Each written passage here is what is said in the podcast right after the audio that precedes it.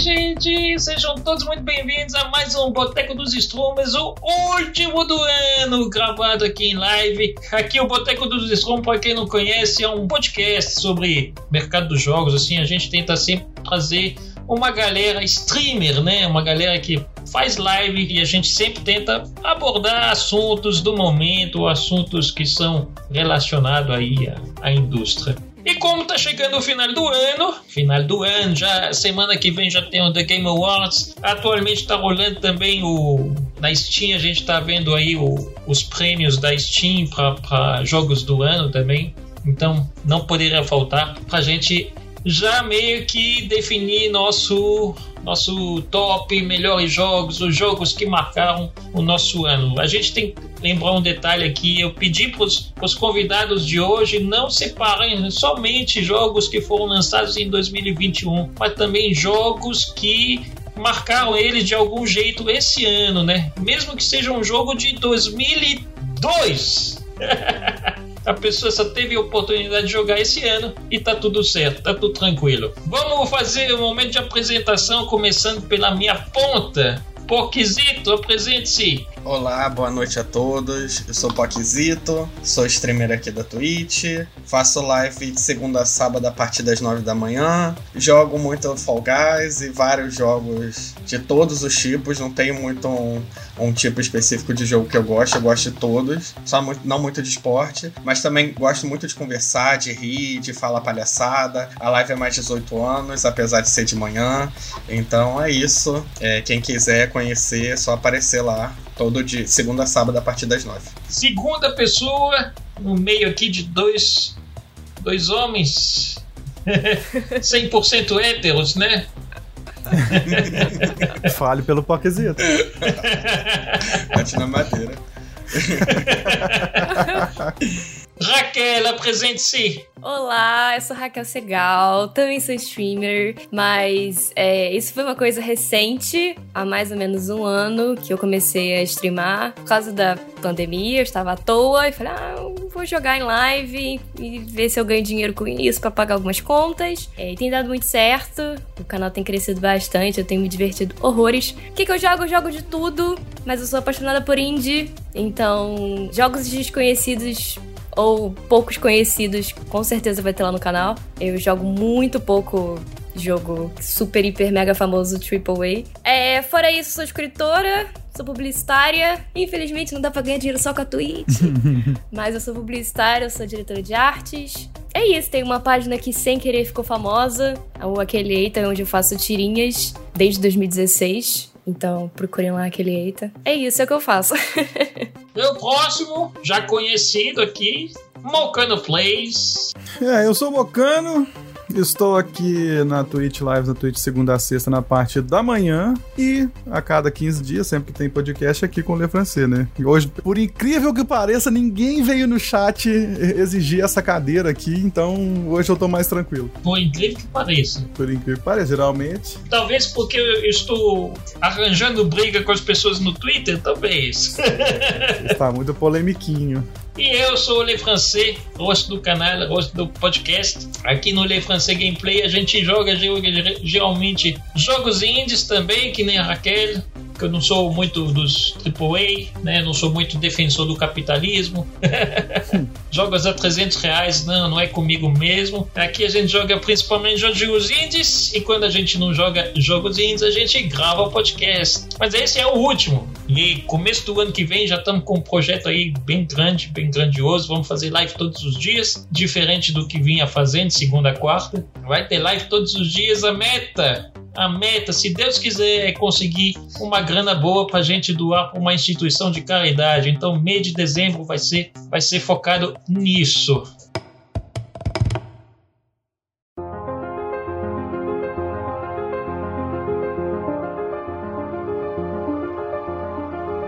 Vamos lá para o nosso assunto. Melhor jogo de 2021 começando agora. Adorei que todo mundo aqui gosta de indie game. A gente falando de melhor jogo de 2020 vai vir a gente. Não, mas indie game não é melhor jogo. é assim mesmo, é assim mesmo. Jogo de duas horas não pode ser o melhor jogo do, do ano. Jogo de duas horas, não, que isso. né? Jogo de andar, tem muito jogo indie de, de andar pra lá e cá. Point and click, jogo bom? Que isso? Vamos lá então. Eu vou pedir então assim, ó. Poquezito, escolha um jogo da sua lista e diga por que, que você gostou. Ele não pode ser o primeiro. Não pode ser a primeira colocação. Na verdade, a colocação que eu mandei não é muito assim a colocação que eu que eu classifico, não. É mais um, não sei, uma lista, uma lista. Eu vou só começar explicando, Le Francês, que os meus jogos, como eu não compro muito jogo que sai da época, os meus jogos são os melhores de 2020, 2021 que eu joguei, então é o pessoal que pega jogo grátis na Epic, no Prime, ou então ganha jogo grátis em algum lugar, vai se sentir É justo, representado é aqui. Eu vou começar com, já que falaram do, do point and click, eu vou começar com um point click meio polêmico, que eu joguei esse ano, que ele já puxa outro jogo da minha lista também, mas vamos com calma. Que é o From Ball, não sei se vocês chegaram a jogar, vocês conhecem. Conheço. Uhum. Ele é um pouco Eu polêmico. joguei no celular. Jogou no celular? Ah, que é muito interessante. Eu ganhei ele de presente. O amigo insistia muito pra eu jogar. E eu falava, nossa, não sei. Quando eu comecei aquele jogo, aquela atmosfera pesadíssima. É um jogo basicamente sobre uma menina que ela tá brincando, desenhando na casa dela. Ela vê um ser estranho na janela e o- os pais dela são esquartejados. E ela é levada pra uma instituição psiquiátrica. É bem levezinho, né? O jeito que Leve, leve. É, é que, assim, é que você contando já tá mais pesado, assim. O jogo não, é, não, você não vê isso assim explicitamente. Se tivesse né? os desenhos bonitinhos do jogo, acho que ia tranquilizar. Mas aí, basicamente, ela pega umas pílulas e quando ela toma essas pílulas, ela enxerga tudo de uma maneira diferente. E você alterna, ou a maior parte do jogo você alterna entre essas duas visões, da pílula ou sem pílula. E é um point and click bem interessante, dividido em capítulos. Mas enfim, gera muita especulação sobre ele. Gera muita especulação sobre o que, que é aquilo, o que que. Porque tem muitas. Muita coisa que parece real, muita coisa que não parece real. Você não sabe se ela viveu as coisas, enfim. O jogo é muito interessante, mas tem uma atmosfera um pouco pesada, principalmente no início. Depois ele dá uma melhorada. Mas acho que no início eles pesaram a mão, assim. Tem umas coisas assim, você vai lendo a, ficha das outras crianças que estão internadas ali no, na instituição com você, e são coisas pesadíssimas, pesadíssimas. Aí esse, eu joguei esse, tive a oportunidade de jogar esse ano e é maravilhoso, maravilhoso. Eu joguei e eu fiquei empacada numa parte nesse jogo. Ai, Aí fiquei muito chateada porque eu me senti muito burra. Eu fiquei, gente, pelo amor de Deus, tipo, onde clica? Eu consigo passar. eu fiquei também. Tive que procurar no YouTube na live. A Luana falou, só falta o até aí, tudo bem. Depois que os pais são escortejados e ela tá tomando drogas, aí Não, até aí fica tudo bom. bem. É, é. Capítulo 2 é que vem a desgraça. Mas me fala, por que, que ele tá na sua lista? Por que, que você acha que esse jogo revolucionou seu ano? Porque é uma coisa que bastante gente não gosta. Sabe quando o filme termina e não dá muito uma explicação? Ou quando até o próprio jogo termina e deixa muita coisa em aberta? Eu amo Uhum. quando o jogo faz isso e eu tenho que ficar confabulando. E esse jogo, se vocês forem procurar no YouTube, tem tipo assim, vídeos de 30 minutos falando sobre teorias. Eu amo quando a coisa deixa assim em aberto. E esse jogo, pra mim, tem muita coisa em aberto. Eu gosto muito dessa coisa de me informar sobre psicologia, psiquiatria. E parece assim que o jogo tem várias referências a transtornos reais, assim, o que ela tá vivendo, apesar de ser fantasioso, ou de ser um ser, um, alguma coisa ali, parece que representa alguma coisa assim, parece que a pessoa realmente estudou pra fazer esse jogo e ele abre margem pra muita discussão. Acho que o interessante pra mim m- foi muito além do, do impacto de, de toda essa história, dessa desgraça, foi essa, esse leque de, de teorias que ele abre. Particularmente eu gosto. Falou o medicina que está dentro do POC, né? Vou mandar ele calar a boca já, chega. Eu joguei, eu joguei bastante, sabe como eu falei, eu empaquei numa parte, eu fiquei irritada. Eu joguei porque eu comprei ele no, no Bundle, ele veio num bundle de vários jogos mobiles, e aí eu, eu peguei ele, ele veio junto, eu falei, ah, vou jogar porque eu adoro point and click, sou apaixonada mais de terror. Aí eu adorei a arte, eu joguei, eu joguei bastante, várias tretas, só que aí eu empaquei, eu fiquei... Se eu quero mais jogar, eu me senti burra. Eu queria saber se, ao longo do jogo inteiro, é, tem essas travas, assim. Porque eu entendo que tem point, point and click que são, tipo, muito fáceis. E tem point and click, tipo, Green Fandango. Que, cara, eu não consegui jogar Green Fandango porque eu, eu, eu desisti. Mas é um point and click muito antigo que, cara, era, era, é muito difícil. Não é óbvio, entendeu? Aí você tem que ficar clicando no cenário inteiro Sim. até alguma coisa acontecer. Passa, passa o mouse na tela inteira pra ver se muda. É, Se muda alguma coisa pelo de amor de Deus, cor. não é possível. E qualquer coisa que muda, você arrasta todos os itens no seu inventário lá pra ver qual- se alguma coisa mesmo que não faça sentido nenhum. Uma hora acha. Peguei um hidrante, vou botando nessa fechadura, porque vai fazer sentido. Algum lugar vai. é. Ele tem, ele tem umas partes que ficam empacadas assim. Eu acho que ele não é muito desse que é pra te prender. Mas ele tem mesmo porque o point click tem disso. Às vezes é uma coisa muito óbvia pra um e pro outro não é tanto. E às vezes uma parte que eu tenho dificuldade você acha mega óbvio. Ele tem umas partes realmente que fica presa. Eu, particularmente, como eu falei, eu procurei no YouTube a solução, assim. Fala a galerinha do YouTube ensinando lá como é que passava de determinados pontos, porque eu já tava Criança de 10 anos de idade, né? com o microfone estourado. Porque determinados pedaços eu já tava meia hora, uma hora. E assim, na live, eu joguei em live.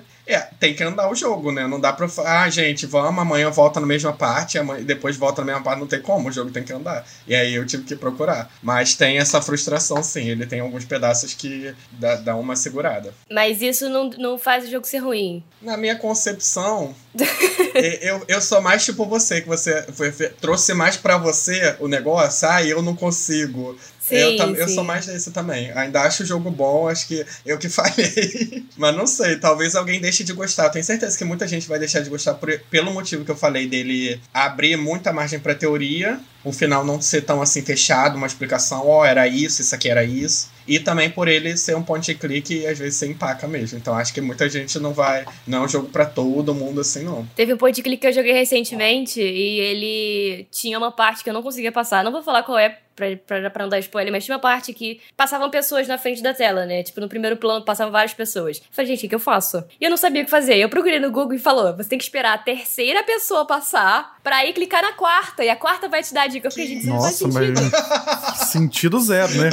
Você Isso tá- não faz nenhum sentido. Por que, que eu esperaria a terceira pessoa passar? Qual, quem que te falou isso antes pra você saber, né? Uma pessoa de azul. Ninguém!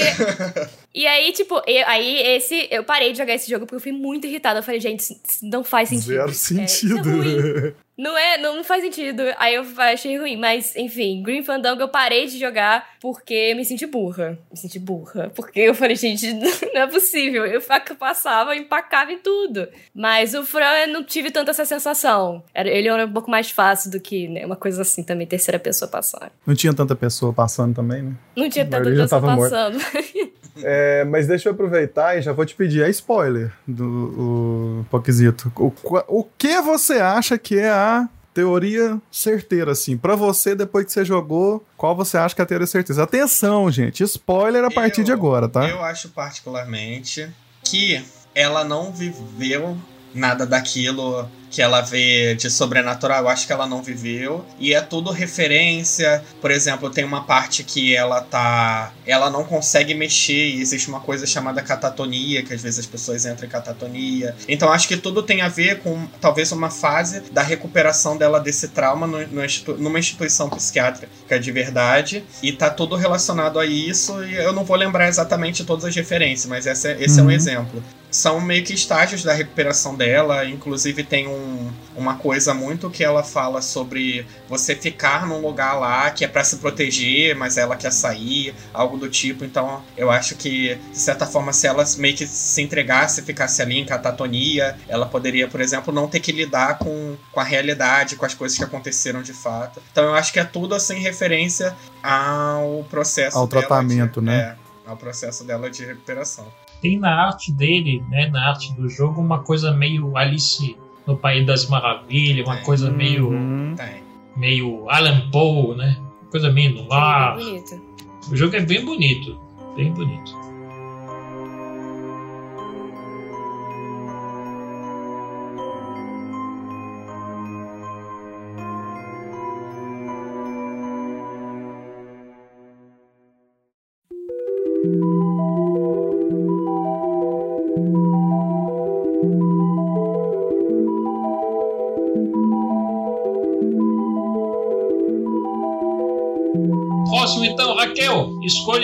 Dos 10 que você colocou. Não pode ser o melhor, hein? Não pode ser o melhor do ano. Eu nem sei qual é o melhor. É, eu falei que eu, não, que eu não gosto de AAA, mas tem AAA aqui no meio, mas eu vou me defender depois, agora não. Mas o que eu vou escolher agora é Rap Game. Rap Games. Fale aí pra gente um pouco. É um jogo da Manita, bastante conhecido por jogos fofos. Porém, é o primeiro terror que eles fizeram. É, lançou recentemente, se não mês passado, mês retrasado, lançou algum desses meses. Eu joguei em live, inclusive. Cara, é um jogo de terror em que a história não é muito óbvia, não tem uma história tipo linear, início, meio e fim. Tem algumas interpretações, mas é um jogo de point and click, de andazinho, de enfim. Só que foi, uma, foi a experiência mais perturbadora que eu já tive em toda a minha vida. ok, né? Até aí tudo bem, né? Até aí tudo bem. Mas se vocês. É que não dá pra mostrar em podcast, né? Tem que explicar. Mas, gente, a direção de arte desse jogo é incrivelmente bonita. Se vocês não conhecem Rap Game, joga no Google. Rap Game. Jogo feliz que, inclusive, no início do jogo, eles falam: o jogo tem alguns, alguns assuntos delicados, ele tem violência. Aí no final tem escrito assim: de feliz, o Rap Game não tem muito. Não. Então, assim, o jogo feliz não é muito feliz nessa parte não existe. Olha a filosofia por trás, ó. é, olha aí. Mas esse jogo tem várias interpretações, é que a história realmente não é muito linear, não, não, eu, não, eu não tenho muito bem. O jogo começa com um menino na cama, dormindo, e basicamente ele sonha, digamos que é um pesadelo. E vai indo. Só que é um pesadelo do início ao fim do jogo. São 4, 5 horas aí de pesadelo. Só que é, é incrível, gente. É de verdade incrível. Tem umas coisas que você fica, gente, eu não sei se eu deveria estar vendo isso. Não sei se eu deveria estar mostrando isso em live. Por favor, Twitch, não me cancele. Porque ele é bem perturbador. Ele não é leve. Ele trata assuntos, tipo, muito pesados. Mas de uma forma que você fica meio caramba, é curioso, sabe? é um jogo que você quer muito continuar vendo, mesmo que seja perturbador. Parece interessante, já botei aqui, anotei pra poder jogar depois.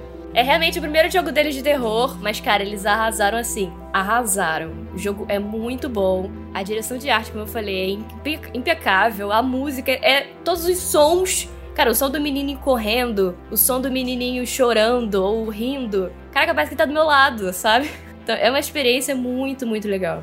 De verdade. Eu tô vendo aqui no Google, é, a arte dele lembra um pouco Pony Island, que eu joguei ano passado. Sim. Também perturbador. Ele tem uma vibe. Você sabe que ele me lembrou também, tipo, o bonequinho, o menininho, né? O personagem principal me lembrou um pouco de Green Fandango, essa cabeça grande. A arte não, ele mas. Ele lembra um pouco. O personagem. É... Little Inferno. Little Inferno, lembra mesmo. É, exatamente.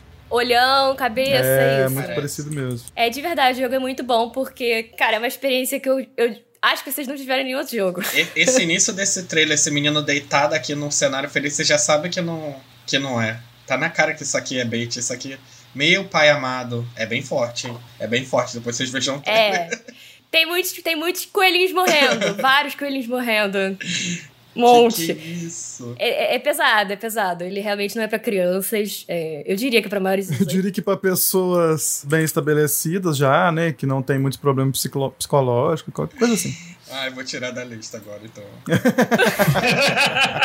Ele é pesado, ele é pesado. Mas ele é um bom jogo de terror, sabe? Ele, eu achei ele um bom jogo de terror porque, cara, ele consegue ter uma história legal, ele consegue te dar curiosidade, mas ele causa aquele desconforto do tipo, não estou confortável vendo isso. Só que não é um desconforto tipo, nossa, coisa horrível, que terrível, que. Eles não tratam assuntos. Digo, eles não tratam assuntos pesados de forma ruim, digamos assim. Eles tratam assuntos pesados daquela forma ali. É bom. É bom. Pra quem gosta de jogo de terror, eu recomendo bastante. Mas ele é um terror de jumpscare? Ele é de, de dar susto assim? Não. Ele é um não, terror só pelo, pela, pela ansiedade, pelo desconforto, né? Pelo desconforto, pelo, por, por ser perturbador. Por ter um coelhinho e o coelhinho morre e você fica. Não, não, não foi legal o coelhinho morrer.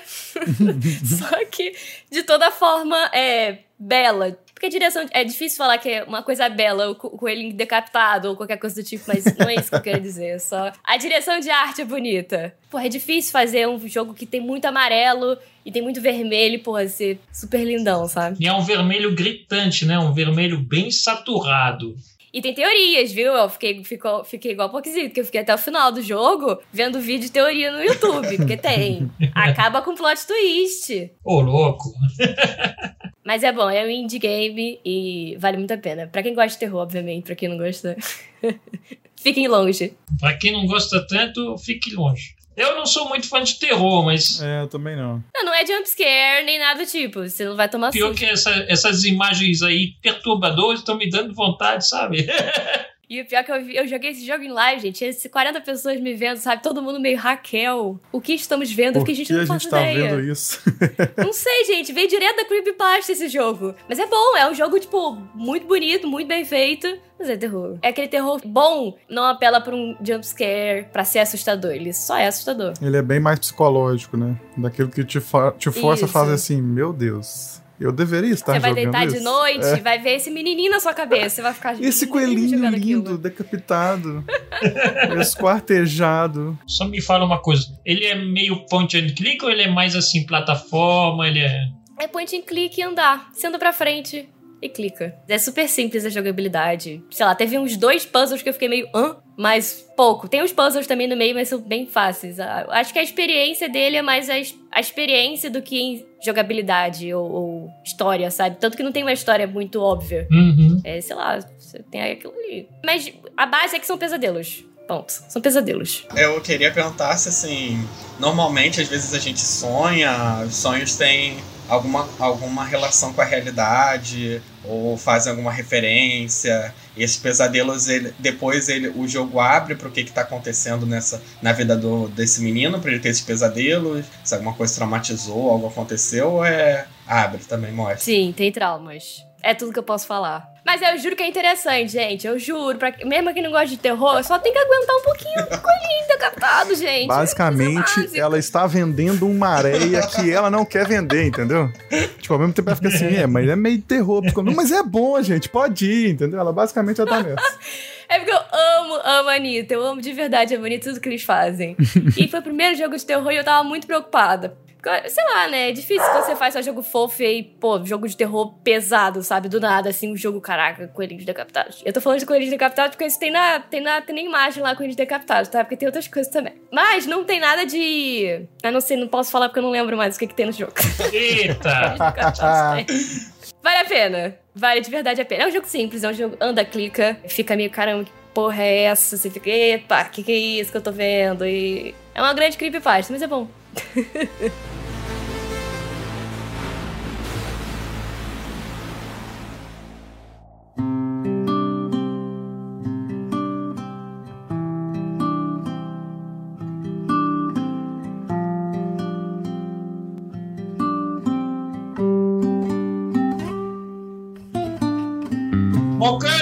Eu um dos dez. não vou falar de, de point and click, até porque não tem nenhum ali. Não vou falar de terror, até porque também não tem nenhum ali. Mas daqueles ali, vou falar de Moonglow Bay.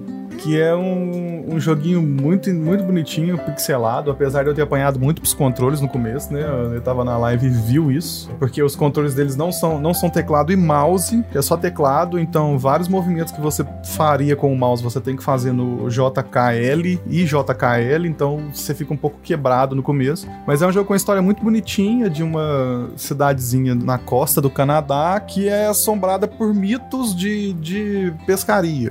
Então, é, ao mesmo tempo em que tem uma baleia que assombra a região, que todo mundo acha que é um monstro, que não sei o que das quantas lá, que é uma maldição que foi jogada sobre a Bahia. Na verdade, aí, tipo assim, o seu personagem vai descobrir, tem um cônjuge que se perde no mar. E ele vai descobrir com a ajuda da filha, ele ou ela, ou ele ou elo, porque tem pronomes neutros também.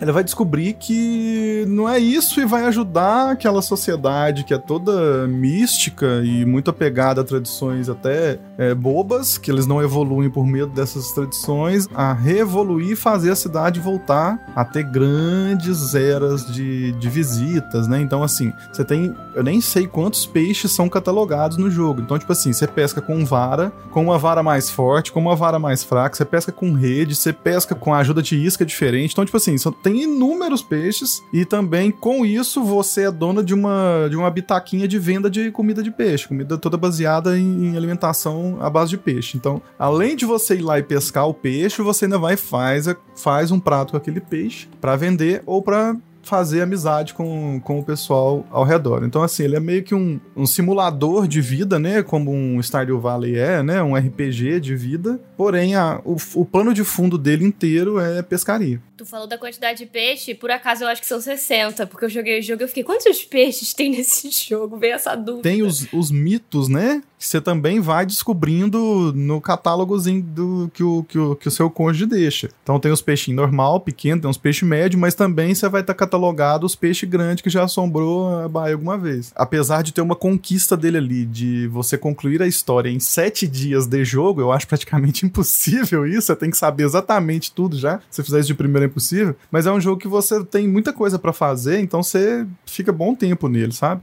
Além de ter essa história de ajudar a vizinhança e e, trazer os peixes para um aquário que tem para que vire ponto de visitação. Eu tive a oportunidade de, de, acompanhar um pouco essa gameplay aí do Volcano. É uma coisa que eu fiquei muito, muito feliz né, no jogo é de ver que, o, que o, o jogo não te obriga. No, no começo você tem que escolher é, se você tem um. Qual é o seu parceiro? Porque você vai ter um parceiro para dar continuidade na história. O que é interessante é que ele, que ele não te obriga a você escolher. Se você pegar uma, a sua personagem principal é uma mulher, né? Você como mulher, ele não te obriga a escolher um, um homem, né? Você pode escolher uma esposa. E eu achei muito, muito legal isso aí. E até mais amplo, Lê, porque você não, person... você não personaliza nem você, nem o seu personagem jogável, nem o seu cônjuge. Você tem ali entre, eu acho que são quatro ou seis, agora eu não lembro, personagens para você escolher. E aí você vai definir o seu gênero. E aí sim você vai escolher o seu cônjuge para depois definir o gênero do seu cônjuge. Então, tipo assim, ele não te prende a nada disso mesmo, né? Então você realmente pode ser, às vezes, você pega um personagem, tem um lá, um mais velho barbudo e ele se reconhecer como mulher.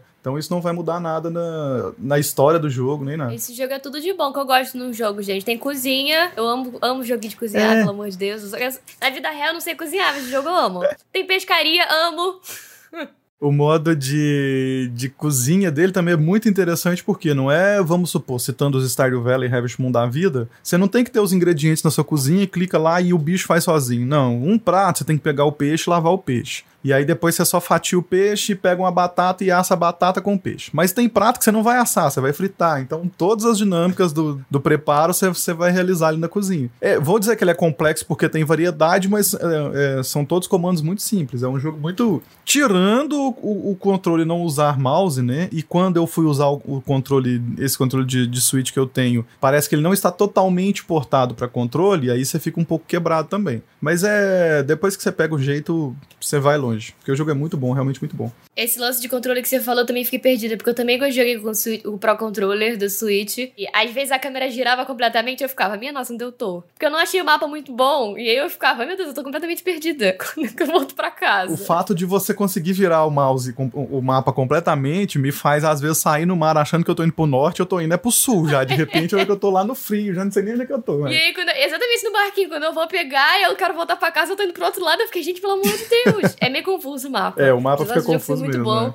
O mapa é realmente confuso. Sem contar que às vezes eu achava que o, que o Mocano tava indo pra frente, né? Porque o barco ele, ele tem a parte da frente, né? Tem a parte da cabine que seria, entre aspas, a parte de trás. Isso. O Mocano adorava andar de ré. Com... É, dá um cavalinho de pau 360 reverso ali. Ah, eu... Tranquilo. Ou quando eu ia estacionar, eu ia parar o barco, batia tudo, pelo amor de Deus. Mas é ótimo, é um jogo realmente muito legal. Eu ia trazer ele pra minha lista, mas eu vi que você botou e falei, ah, vou botar no. Qual que é o nome mesmo? Desculpa. Munglow Bay. Se você tiver o Game Pass. É, inclusive muito bem, né? Tipo, eu, eu joguei ele, ganhei, da, né? Via aqui e-mail, mas ele está no Game Pass ainda, né? Já tem uns dois meses ou mais que ele está no Game Pass. E é um jogo que, que é muito relax, assim, super tranquilo. Pra live ele é maravilhoso, que dá pra você conversar enquanto você tá brincando ali. Eu tive um problema com esse jogo que eu achei que o tempo passa muito rápido. Você pisca, tá de noite, eu fico, pelo amor de Deus, tem que é. fazer isso aqui na lojinha. Aí a loja tá fechada. Isso. Ai, meu Deus. E é aquele tipo de jogo que você não é obrigado a dormir, porque você pode chegar duas horas da manhã em casa e botar o despertador pra acordar às seis horas. Cinco horas da manhã acordar às seis. Ela vai acordar, tipo assim, você não vai estar tá cansado, né? Então, assim, ele tem algumas coisas que são mais leves, assim, não, não levam tanto a sério sério, né? Tipo assim, vamos, vamos citar Stardew Valley ou, ou Harvest Moon. Se você não chegar em casa e dormir em determinada hora, você vai desmaiar, vai pagar uma taxa pro médico e tal, essas coisas assim. No outro dia você vai estar com menos energia, essas coisas assim. Esse não, esse é mais tranquilinho mesmo. Inclusive tem uma brasileira nesse, nesse jogo. Uma, uma personagem ou uma na equipe? Não, não, a criadora, a, a, moça que faz é um rapaz e uma moça, e a, eles são os principais, ele é brasileiro. Ah, Olha aí. Eu tô vendo aqui que eles são da mesma galera do Gang Beasts Que eu não sabia disso, que tipo assim, são jogos completamente diferentes, mas eles são do Sim. mesmo pessoal. Um bem tranquilo, o outro mais. Um é caos. É, um é caos total, acabar com as amizades, e o outro é pra fazer amizades. Eu gosto muito de jogo assim. Eu, normalmente, quando o jogo é, é longo, eu me perco nas sidequests. Tem jogo que parece que ele, ele é feito de sidequests e tá tudo bem, sabe? Eu, Uhum. amo, eu acho isso tão tranquilizante, assim, você, ah, o que, que eu vou fazer hoje? Vou ali pegar um peixinho, vou fazer o quê? E tipo, tá tudo bem. Ele é tanto assim que eu acabei de ver uma conquista aqui que você tem que, tipo assim, você ficar sete dias no mar. Pô, foda-se as missões principais. Eu tenho espaço aqui pra ficar pegando peixe, vou ficar aqui pegando peixe. tipo, você ver como é que ele tem algumas conquistas, tipo, bem totalmente diferentes. Mas é isso, você realmente não precisa fazer. É claro que o modo história, você fazer as missões principais, você vai entender a história, você vai fazer, resgatar o, fervor da cidade, porque a cidade tá ruim, é uma cidade muito pequena, tem poucos habitantes e tal, não, não recebe visita. Mas aí, tipo, você não precisa realmente fazer. Tipo, você pode ter um monte de sidequest. Inclusive, tem muita sidequest que é você fazer um prato que a pessoa gosta. Você simplesmente para e conversa com ela, a pessoa fala assim: ah, eu gosto de um, sei lá, o peixe roxo assado. Aí não, beleza, o dia que eu conseguir o peixe roxo, o roxo assado, eu vou, vou trazer pra você aqui. Aí isso é só isso. Você nem precisa se preocupar em fazer a comida pra pessoa mesmo, não. É só por uma. É só uma, um objetivinho side total. Ó, o Mário falou aí, o nome da desenvolvedora brasileira é Lu Nascimento. Lu Nascimento. Ela é cofundadora do estúdio. A gente não pode ver brasileiro no jogo, a gente fica brasileiro. Nossa, Brasileiro! brasileiro. O- Caraca, a gente reclama muito de brasileiro, mas brasileiro tem, tem um espírito de caraca, é todo mundo família, meu Deus do céu, ela é brasileira também, incrível. Como se fosse, tipo, minha irmã, sabe? Eu fico assim. Eu tenho uma pergunta sobre esse jogo. Ah, É, eu joguei há umas 4 horas ou 3 horas. Eu não joguei tanto assim, não cheguei a desbloquear tantas coisas, nem achar tantos peixes. Mas eu tenho medo que ele se torne um pouco repetitivo na questão de pescar cozinhar, sabe? O minigame do cozinhar é muito legal, mas se eu jogar aquilo durante 7 horas, é, Tipo, então. funciona? Eu, eu tenho um- uma teoria quase lei de Mocano que é, tipo, todo jogo é repetitivo. Só resta saber até, é, até que ponto dura o ciclo dele. Mas aí, por exemplo, é o que eu falei, é o que eu pensei aqui. Você tem vários tipos de pescaria, com vários, vários tipo- tipos de vara, tipo de isca diferente. Chegou no mid-game, eu imagino, eu tava chegando no mid-game agora. Eu acredito que a partir do mid-game ali, ele já começa a repetir, porque você vai basicamente fazer as mesmas coisas. Você vai pegar os. Claro que você não vai pegar os mesmos peixes, mas você vai pegar da mesma maneira. Ou você vai pegar um peixe determinado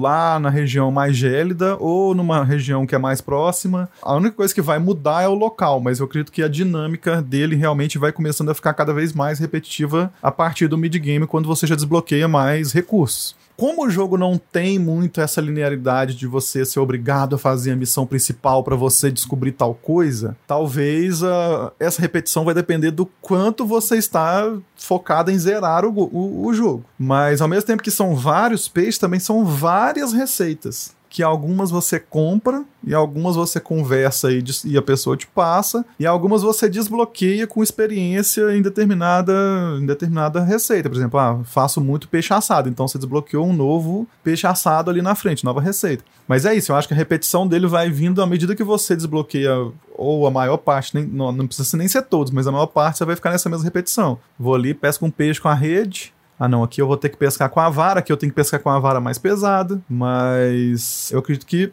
mais pro mid-game, porque ele é um jogo que até você começar a ter os recursos, ter, ter mais recursos pra pesca, ele demora um pouquinho mais. É, Esse, esse era o meu único medo, de, tipo, se tornar repetitivo a ponto de eu falar, cara, não aguento Não mais. aguento, é. Mas é tipo, eu acredito, é o, que eu, é o que eu fiz agora. Eu deixei ele de lado um pouquinho. Eu acho que é um jogo que dá porque é melhor você ir revisitando ele do Ah, que jogar direto. Porque Jogar acredito- 10 horas direto. Isso, é, eu acredito que vai ser melhor, tipo assim, ah, faz um pouquinho aqui, pula um dia, ou, tipo, faz duas vezes na semana, porque eu acredito que a, vai ser menos estressante. E assim, é um joguinho com a musiquinha muito levezinha, um- o cenário é todo pixelado, todo colorido, então ele não é aquele jogo pesado de você ficar vendo ou, ou acompanhando ele direto. Polêmico, eu chamo esse estilo de jogo de Minecraft bonito.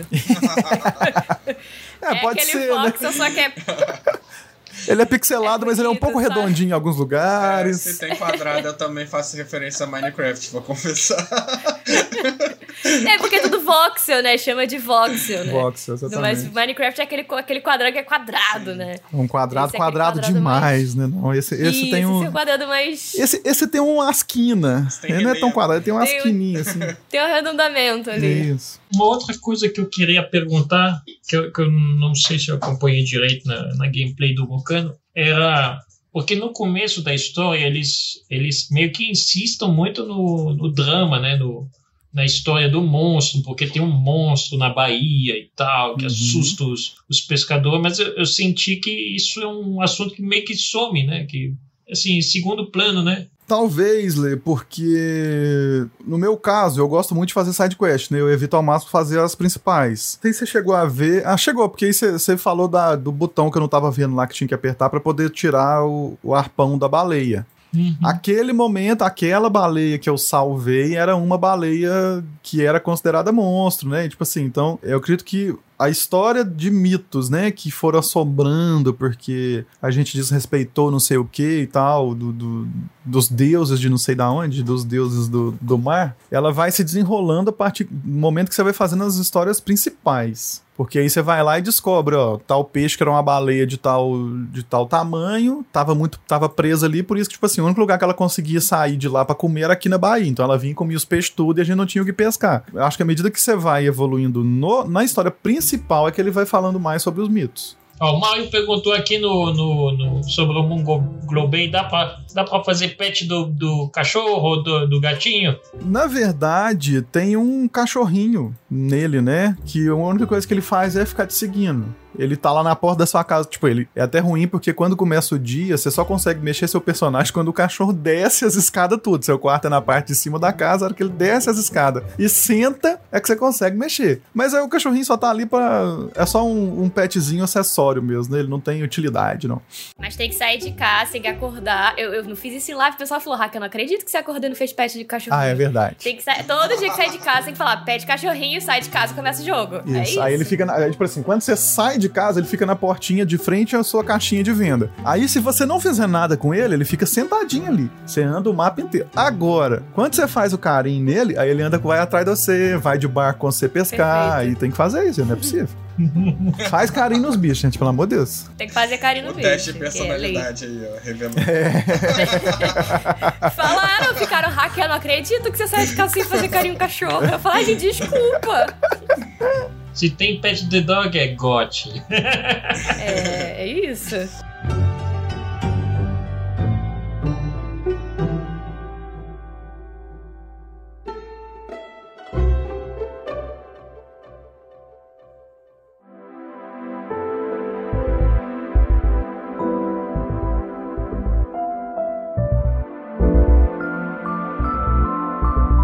Então eu vou falar um jogo também, Point and Click, que tá na minha lista, que eu acho que, que foi um, jogo que me marcou muito.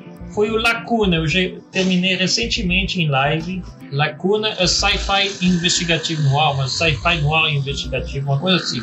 Hum. É um jogo de, de detetive. Uma coisa que eu preciso falar: nos jogos desse ano, eu joguei muito jogo que tem envol- envolvimento político por trás, assim, muito forte, uma base política muito forte. Tem muitos aí na minha lista que, que tem essa base política muito forte. Lacuna não foge deles. Ele tem uma base política muito forte. A gente tem três poderes, basicamente, três planetas, porque é um, é um universo cyberpunk, então um pouquinho evoluído. A gente já tá, já tá no espaço, já tem planetas e tudo. E aí são três planetas. Tem um planeta que é mais colonizador, mais tecnológico. Tem um outro planeta que é mais religioso, mais pacífico. E tem um outro planeta que é mais de minério, né? De exploração de minério. Inclusive, é o, ter o terceiro planeta foi colonizado mais recente, né?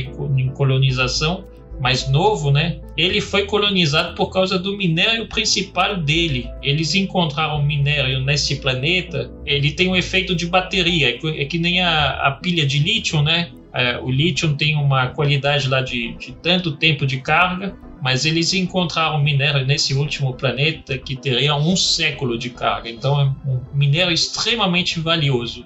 No começo do jogo existe rola tipo nesse planeta rola uma um atentado, rola um atentado terrorista. E aí passa-se muitos anos, né? Passa-se 40 anos na história do jogo, onde volta essa história, né? Essa história, esse atentado, ele volta a ter influência sobre os acontecimentos atuais, né? E eu achei muito interessante. Esse jogo, para vocês terem uma noção, ele tem sete ou oito finais. Ele é um jogo de escolhas, né? Você tem, você vai ser sempre colocado com uma escolha. Então, por exemplo, tem o seu personagem lá, ele tem uma filha e ele tem um, um casamento capengando. Né? Na escolha, você pode dar total atenção para sua filha ou você pode dar, dar total atenção para sua esposa. Se você der total atenção para sua esposa, sua ex-esposa, né? que na verdade é um, um, casamento capengando, mas na verdade é, já é ex. já rolou divórcio e, e tem uma filha no meio. Se você der atenção para sua esposa, em algum determinado momento da, da, história, a sua filha vai ser sequestrada e você vai ter que lidar com o sequestro. Se você der atenção para sua filha, em algum determinado momento da história, a sua ex vai acontecer alguma coisa. Eu gostei muito dessa questão das escolhas. Eu tive um final ruim, eu acredito, porque tem muita coisa que ficou meio que suspenso, não deu resolução para o que eu estava investigando. Mas eu gostei muito, assim, muito interessante, muito, muito bacana a questão da religião, como é que ela, como é que ela é colocada, né? Tem esse, esse povo religioso, pacífico, que, que de repente vira assunto das mídias, né? Tem esse povo tecnológico que também vira assunto, é minerador e tal. E você é um investigador, você é um, um detetive particular e você tem que, que, investigar um segundo atentado que acontece no planeta tecnológico lá. Eu achei maravilhoso o jogo.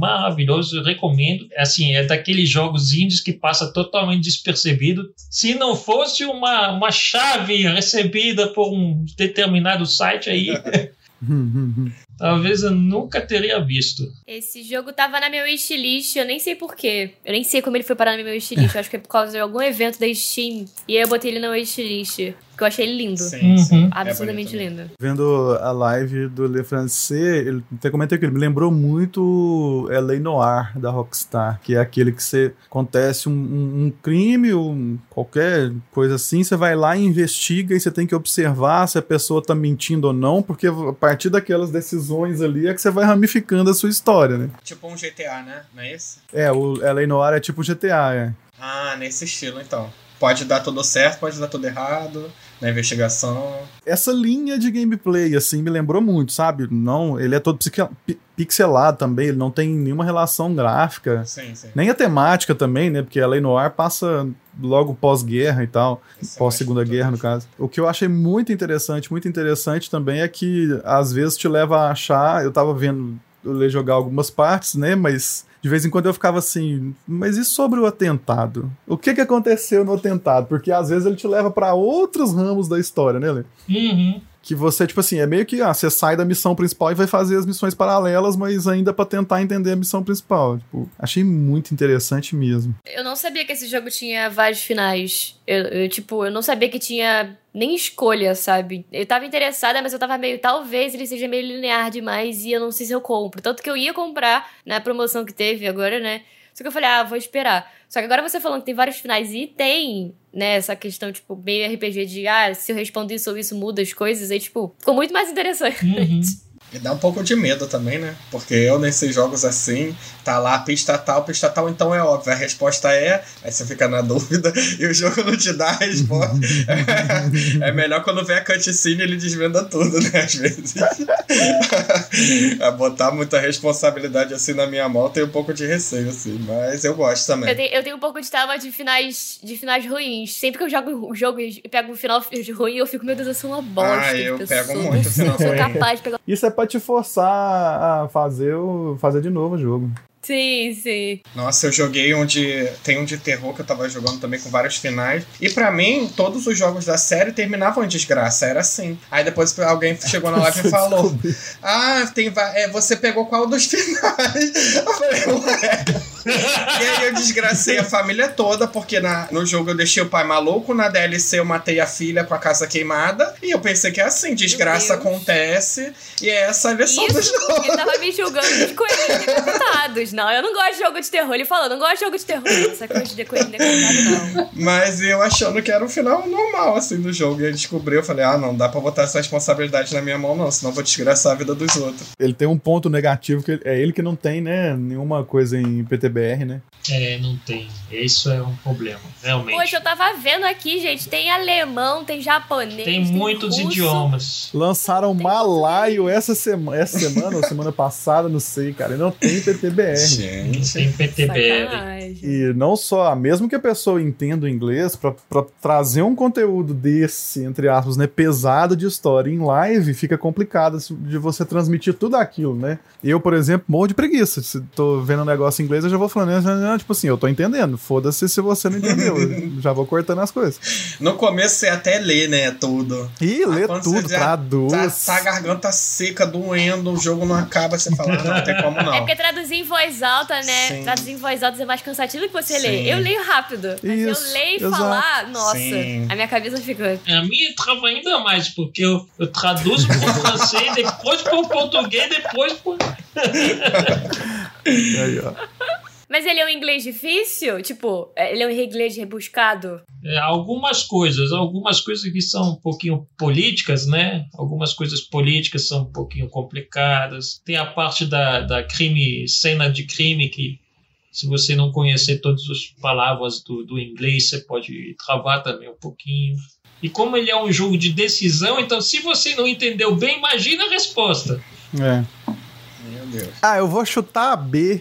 hum, aí os caras falam. Hum, bad choice. Final ruim, Onde, onde é que- primeiro tiquezinho. Aquele que você tem certeza que é a resposta certa, a pessoa pergunta assim: onde é que você conseguiu sua licença de, de detetive mesmo?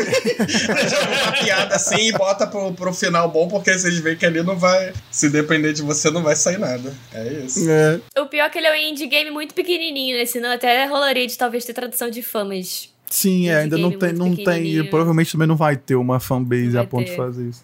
E ele, ele é, ele é grande, Lê, assim, de- claro, né? Descontando a parte que em live você tem que tentar traduzir ao máximo, mas a jogabilidade dele. A Olha, gameplay dele é no, naquele, naquele site lá famoso, How Long to Beat, Uhum. É, eles falam que a jogatina normal dele dá umas 6 horas de jogatina. Eu joguei traduzindo umas 10. É, ra- razoável ainda, mesmo assim razoável. né? É, porque jogar em live eu acrescento mais duas horas ali no Pelo menos. É. faço. É, o ruim é que, tipo, ele tendo sete, oito finais, eu não sei se as pessoas vão querer fazer seis horas, cinco horas de jogo pra fazer Ah, todos os finais. mas Exatamente, isso eu acho fazer mais pesado. finais. é. Ah, porque o final você tem que começar desde o início. Tipo, não tem como Isso. você começar no meio várias de um decisões. ponto e... Nossa. É, porque são as decisões, né? As decisões que. Porque, por exemplo, tem uma decisão lá que a, a minha filha foi sequestrada, né? A minha filha foi sequestrada, eu estava tentando dar uma revigorada no casamento capengando. A minha filha foi sequestrada. E aí a, a associação criminosa que sequestra a minha filha sabe que eu sou detetive e agora tenta é, surrupiar informações da polícia, né? E aí tem uma, uma hora assim que eles falam uma coisa que eu fiquei, caramba, como é que eu vou fazer? Que a, a opção A era: se você não fizer o que a gente está mandando, a gente mata a sua filha. E aí a opção B era: faça o que a gente está mandando e traia o seu melhor amigo. Aí você fica, que é a família versus a amizade, né? E, e aí é traia seu melhor amigo, que é, que é o, o seu chefe da polícia, para tomar o lugar dele. Então é seja filha da puta pra sua filha não morrer. Sim. E aí tinha a opção C às vezes, que é faça tudo do seu jeito, não leve em consideração a associação criminosa, arrisque a sua filha ser morta, mas também não traia seu amigo. E aí eu, eu escolhi essa opção. Meu Deus do céu. Eu ia nessa também. E aí, o que, que aconteceu com a filha? Le France, conta pra gente. A filha não foi morta. Tem que jogar. A filha não foi Jogou um morta. D20, ganhou na sorte. A filha não foi morta, mas a, a, tipo, tipo, foi quase, né? Ah, mas legal que tem essas escolhas. Sim. Mas realmente, eu, eu definitivamente não faria todos os, todos os caminhos. Eu faria um e é isso, abraço. É, ok. Se foi o bad jogo. end ou good end, É, esse é o end, pronto. Uma coisa é é o você end. dar um load na cena final e aí escolher a segunda opção. E aí, quer apertar a mão ou quer me dar um tapa na cara? Outra coisa é você voltar um jogo inteiro, né? Aí sem condições. Isso. É, foda. Uhum. Eu acho que ele nem é feito pra É. só quem fica muito fissurado. Ele é mais feito pra você ter a sua experiência Às vezes não é própria. nem. Tipo assim, vamos supor, que, que tem jogo que não é nem o jogo inteiro, mas também não é a última cena. Aí você tem que voltar umas Sim, três é horas de jogo. Aí você Ok. também vai. Você também vai se cansando disso, né? É que nem o Mario tá falando aqui no chat. Você faz um final e depois assiste todos os outros no, no YouTube. Sim. É o padrão. Eu- Definitivamente nunca em 26 anos fiz mais de um que um final, gente. Eu vejo tudo no YouTube, pelo amor de Sim. Deus. Eu fiz no Lake, mas também é porque o Lake, o Lake você tinha que voltar na último, no último momento. Só que o último momento você salvava um dia, tipo assim, você ficava umas- uns 40 minutos até você chegar na parte da decisão, entendeu? Só de cutscene, só de cutscene, só de cutscene. Você não fazia quase nada, você tinha que fazer as escolhas dentro da cutscene, mas você não jogava o jogo. Em falar que eu não volto, eu já voltei uma vez, uma vez na minha vida, pra fazer um achievement. Eu nunca fiz isso na minha vida. E foi em Happy Game. Olha aí, é, tinha que empilhar pedras. Gente, era isso. Num jogo completamente perturbador, tinha que empilhar pedras. Eu falei, eu vou empilhar. Sabe aqueles negócios? Eu esqueci qual é o nome que se dá, mas sabe quando você bota, tipo, uma pedrona, aí uma pedra média, uma pedrinha, aí você vai Uma- fazer. uma pirâmide, as pessoas né? fazem em cachoeira e tal. É isso. E era isso. E eu cismei que aquilo era um achievement. Gente, é um achievement, eu tenho certeza absoluta. Eu vou empilhar. Eu fiquei durante, tipo, uma hora da minha live empilhando pedra. Calma, calma, calma, calma, vai dar, vai dar. Realmente tem um achievement, só que eu não consegui porque eu fiz o achievement de errado. O achievement. Fiquei pra dica quem for Deus. jogar Happy Game, vou dar spoiler. São sete pedras que você tem que empilhar. Eu empilhei cinco. Ô, louco. Nossa. Perdeu por Foi foi duas. a única vez que eu empilhei cinco e aí falei, tá bom, é isso. Eu não consigo mais do que isso, eu fiquei uma hora nisso, tá bom. Tá Pra ótimo. não falar que eu não voltei em jogo. Eu votei naqueles Land Tubbies, não sei se já jogaram. Os Land Tubbies 3. É um jogo de terror do Teletubbies. é, E ele falou que não gosta de jogo de terror. não, eu gosto, eu gosto. Falou, eu não gosto, não jogo muito jogo de terror. Falou quatro já. Ah, é um, é um assim, muito tipo web. Não sei se eu recomendo, não. Mas só. Nossa, não- eu nem consegui Aí achar tem- na Steam, não, tá? É, não, não tem na Steam, é baixado do site. Não, não é do Steam. Ah, é, certo. É, Deep Web. É, é Deep Web literalmente, né? é Os literalmente. Land é. Tubbies 3 é o 3, tá? Esse é o 3. Ele tem uma. tem três finais, aí eu tive que voltar também pra fazer. Foi o único. E eu boto lá na lista de finalizada da live, eu boto os três finais. Zerei os três. Doidei. É. Mas, né, né, alguém, film, alguém filmou os finais. Poxa, pra que eu vou me dar o trabalho de voltar quatro horas pra fazer? Ah, eu também acho.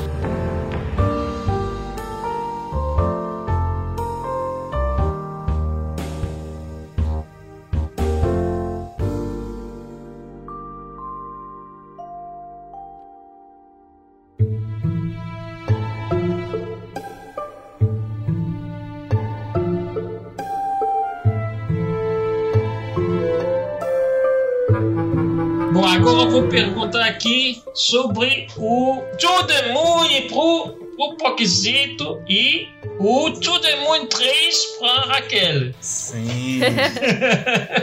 Nossa, é, foi um jogo que eu joguei esse ano, ganhei de presente de um amigo. E ele ficou. Ele achou que eu nem ia, nem ia né, ver o jogo. Ele até ficou impressionado quando eu comecei a jogar. E eu não esperava. Assim, esperava já, por ser um jogo conhecido e com. Não por nada, tá, gente? Vou falar uma coisa que tá na minha cabeça, um, um preconceito. Mas quando o jogo é, conhe- é muito é conhecido, as pessoas gostam. E o gráfico não é tão, tão bom, você sabe que a história vai entregar muito. Assim, não que o gráfico dele seja feio, mas, não, mas parece um pouco feito no RPG Maker, nada contra. Ele é, é, Não é? bem cara de Mas RPG é é, no mesmo, RPG né? Maker. Então, assim, não. Até o, o terceiro é feito no RPG Então, Maker. e aí você sabe que um jogo assim vai entregar a história. Vai entregar a história. E o jogo, ele vem de uma coisa, uma ideia tão doida que é o seguinte: você controla uma dupla de cientistas que eles trabalham numa empresa especializada em realizar o último desejo. Ah, então você pensa, ah, um último desejo, sei lá, não tem, mas tem umas, umas ONGs aí que fazem esse negócio, mas não é bem esse último desejo. É um último desejo, como é que eu vou explicar?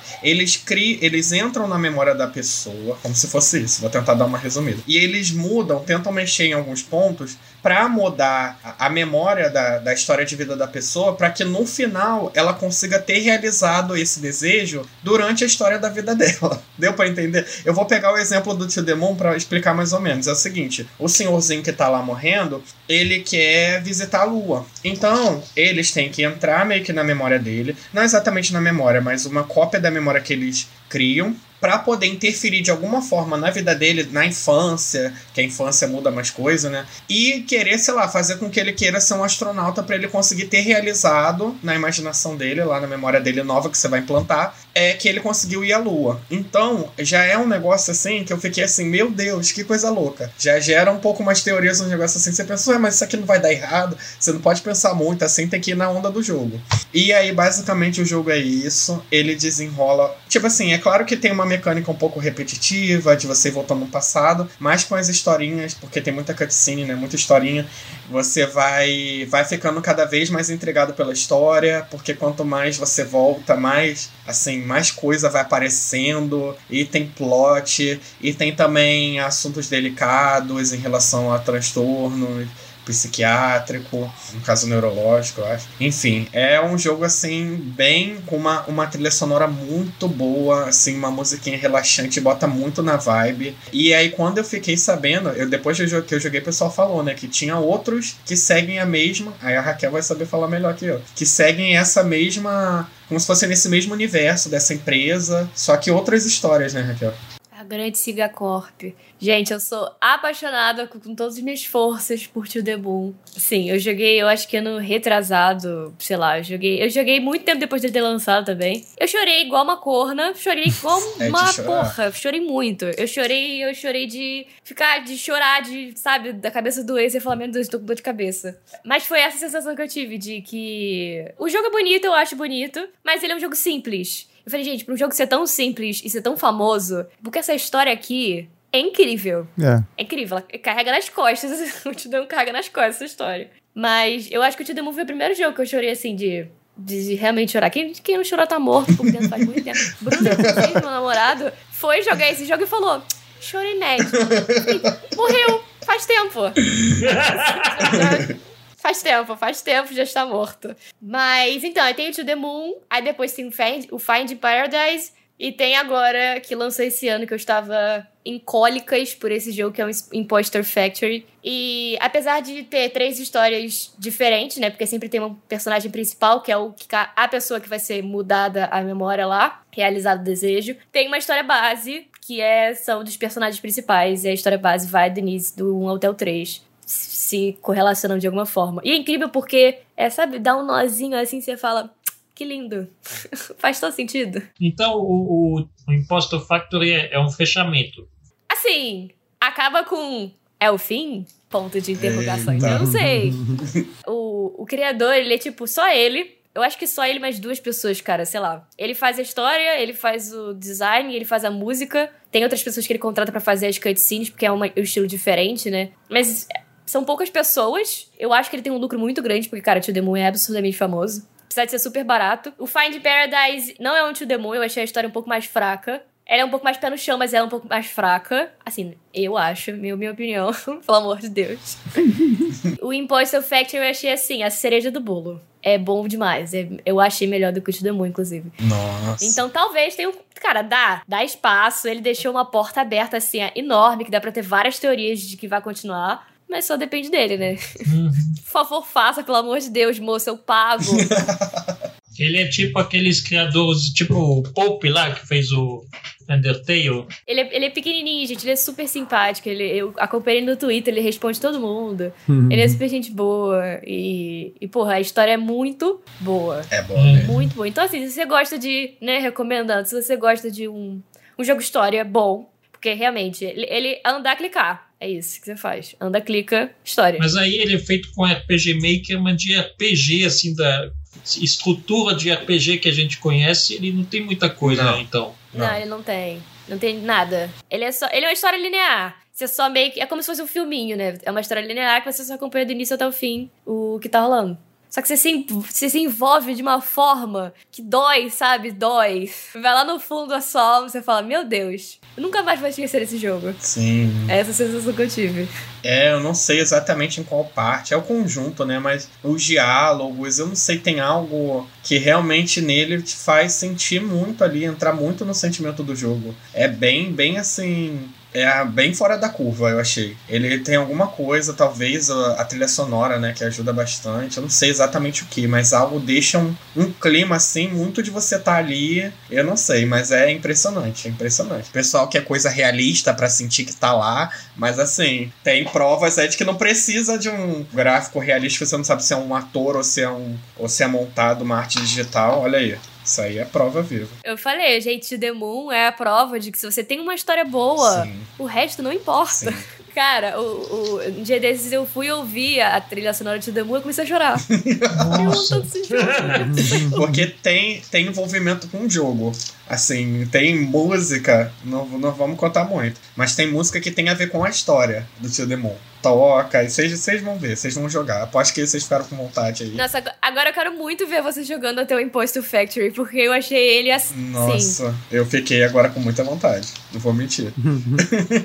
Eu chorei, eu no Imposter Factor eu chorei de precisar de ajuda. Eu tava tipo, pelo amor de Deus, me dá água, eu preciso de um Dorflex. Nossa senhora. eu tava. É profundo mesmo. Fiquei então. mal. Você chorou em todos. É, chorei em todos. Pra não falar que eu não. O, o segundo, que é o Find Paradise, eu não tava chorando até os 10 minutos, 45 do segundo tempo, sabe? Uhum. Quando chegou os 45 do segundo tempo, eu falei, gente, eu acho que o jogo tá acabando, né? Não. Assim, legal a história, mas não não tocou tanto assim. Aí tem um soco.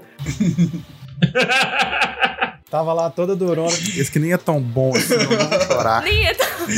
Nem eu vou chorar. É o que eu tava falando, que eu falei no Discord. Não é jogo de live. Assim, dá pra ser, mas Porra, eu chorando sou muito feia. sabe, não é aquele jogo que você joga e, sabe, escorre mais lágrimas. Não é só escorrida, né, de lágrima, né? É, é um... não tem um dia desse eu fui ver, sei lá, ver algum streamer famoso, acho que foi o Lanzoca jogando. E, gente, ele chorou assim, de engasgar, de tossir. Eu falei, sou eu. eu todinha. O Dante falando, é isso aí, a Raquel nunca chora com jogos em live eu sempre choro. Gente, eu fui jogar. Eu não sei se vocês conhecem é, jogo de terror da Red Candle, o Devotion e o Detention. São os dois jogos da Red Candle, são indies, são incríveis, são jogos de terror. E eu falei, não hum, gosto muito de jogos de terror, não quero não. Joguei, tomei susto, tomei. Acabou os dois jogos e tava chorando muito. Ou seja, esperava, esperava susto, ganhei depressão.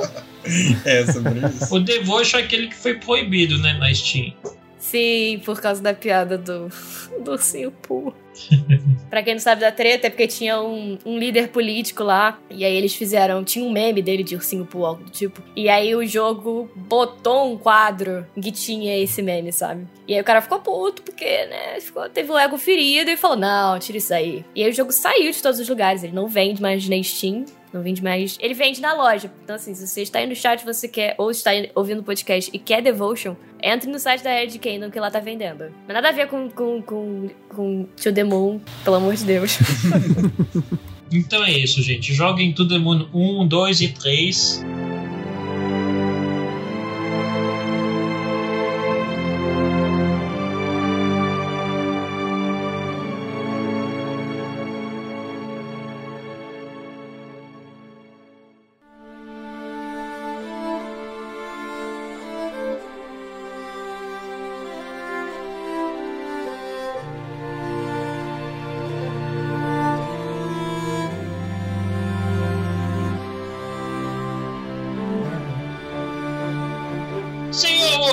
Me diga por que você colocou Humankind na sua lista.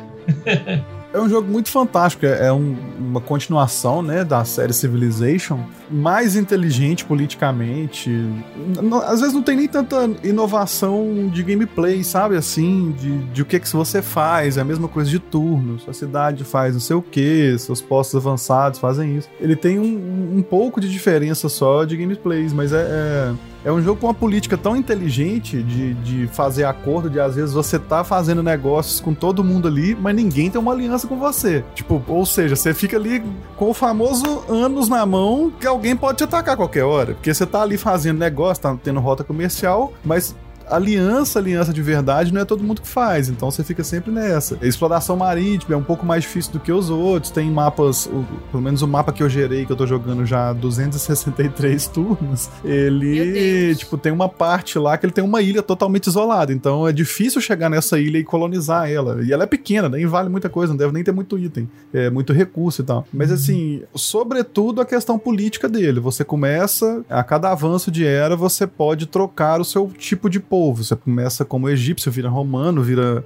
holandês nas grandes navegações e tal, isso tudo para tentar te facilitar. Ou você pode continuar com, a, com o mesmo povo. Mas é isso, eu acho que o ponto principal de chamou minha atenção nele são as escolhas políticas que você faz, definem bem o jeito que você vai ganhar o jogo, que é aquele tipo de jogo que você pode ganhar por dominação, por conquista, por política, por cultura, por vários meios. Mas a política vai influenciar diretamente em alguns acordos que você não vai conseguir ganhar é, tão fácil a partida. O Humankind, eu acho que ele diferente do, do Civilization, é, é, inclusive, né? Inclusive quando a gente pensa em 4X, geralmente o primeiro jogo que vem à mente é o Civilization, porque ele meio que construiu esse gênero, né? Uhum. Mas o Humankind é tão diferente do, do, do Civilization, é tão diferente que que estamos quase aí pensando, pô, talvez o Humankind seja o jogo que define o, o, o, estilo, né? É. E o Humankind ele tem outra coisa que é muito interessante. Ele foi lançado em beta, já abriu para muita gente poder testar em beta. E praticamente todas as coisas que foram faladas durante a beta foram aplicadas. Foram né? Aprimoradas né, ou inseridas, né? É isso, foram aplicadas. Então existe uma forte, um forte trabalho de comunidade aí uhum. que foi feito em Humankind, coisa que não acontece no Civilization tão frequentemente, né? A Aspir, que faz o Civilization, não tá nem aí por.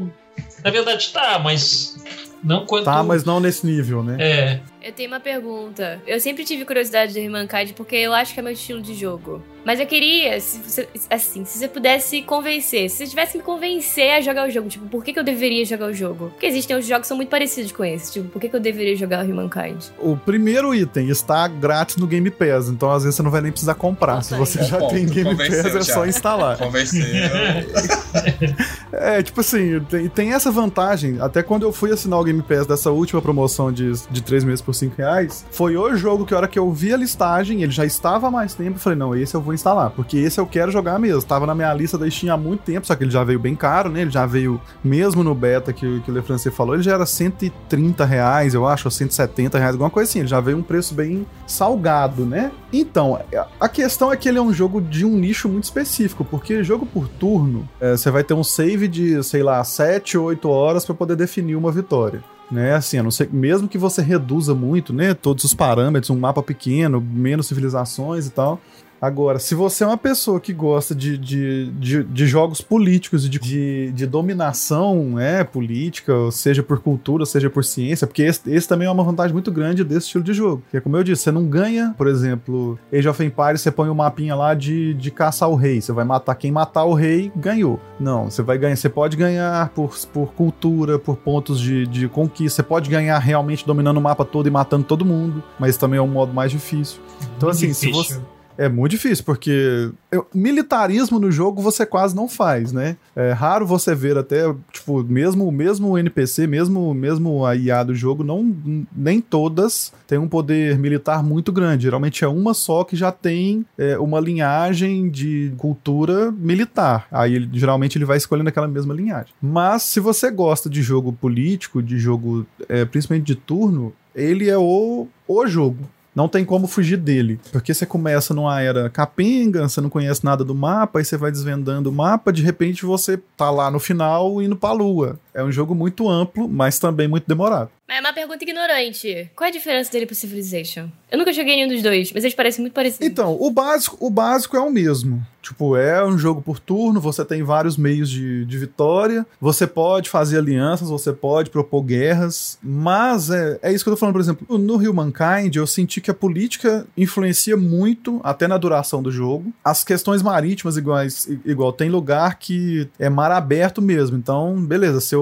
sua unidade fica ali no mar aberto por um turno. Se no próximo turno ele tiver naquele mar aberto, perdeu, morreu. E pode ser, mesmo, mesmo sendo uma unidade terrestre, terrestre que foi vira marítima, mas mesmo marítima, se ela tiver num mar aberto, você tá perdido, não importa qual que é a, a, a classe dela. E isso que eu falei de, da política tá assim, igual o save que eu tô, dá seis. São seis, é, eu acho que são seis é, países, né? Eu tenho aliança mesmo só com dois. Eu faço comércio com todos os outros, mas eu só tenho aliança mesmo com dois, que é o que tava no mesmo, no mesmo continente que eu, que ele começou como Agora ele já até é viking, já, sabe? Ele começa com um, um, povo e vai mudando. E um outro que eu descobri, tipo, recentemente, que ele tava como asteca, que ele tem uma cultura um pouco mais abrangente e tal. E já os outros eu faço comércio e eu não consigo fronteira aberta com eles. Eu faço comércio com eles, mas eu não passo por dentro deles, porque eles são mais exigentes. No Civilization, se você tinha uma certa, um certo nível de, de comércio, de coisa assim, era facinho de você ir conseguindo fazer aliança com todo mundo. Uhum. A não ser que tivesse, por exemplo, você tem aliança com os ingleses e eles estão guerreando com os holandeses. Aí você, em algum momento, um deles ia desfazer aliança com você. Mas se você tivesse num procedimento padrão, ele você ia fazer aliança com todo mundo e ia ter mais facilidade. É outra coisa que eu acho do Humankind, eu achei a IA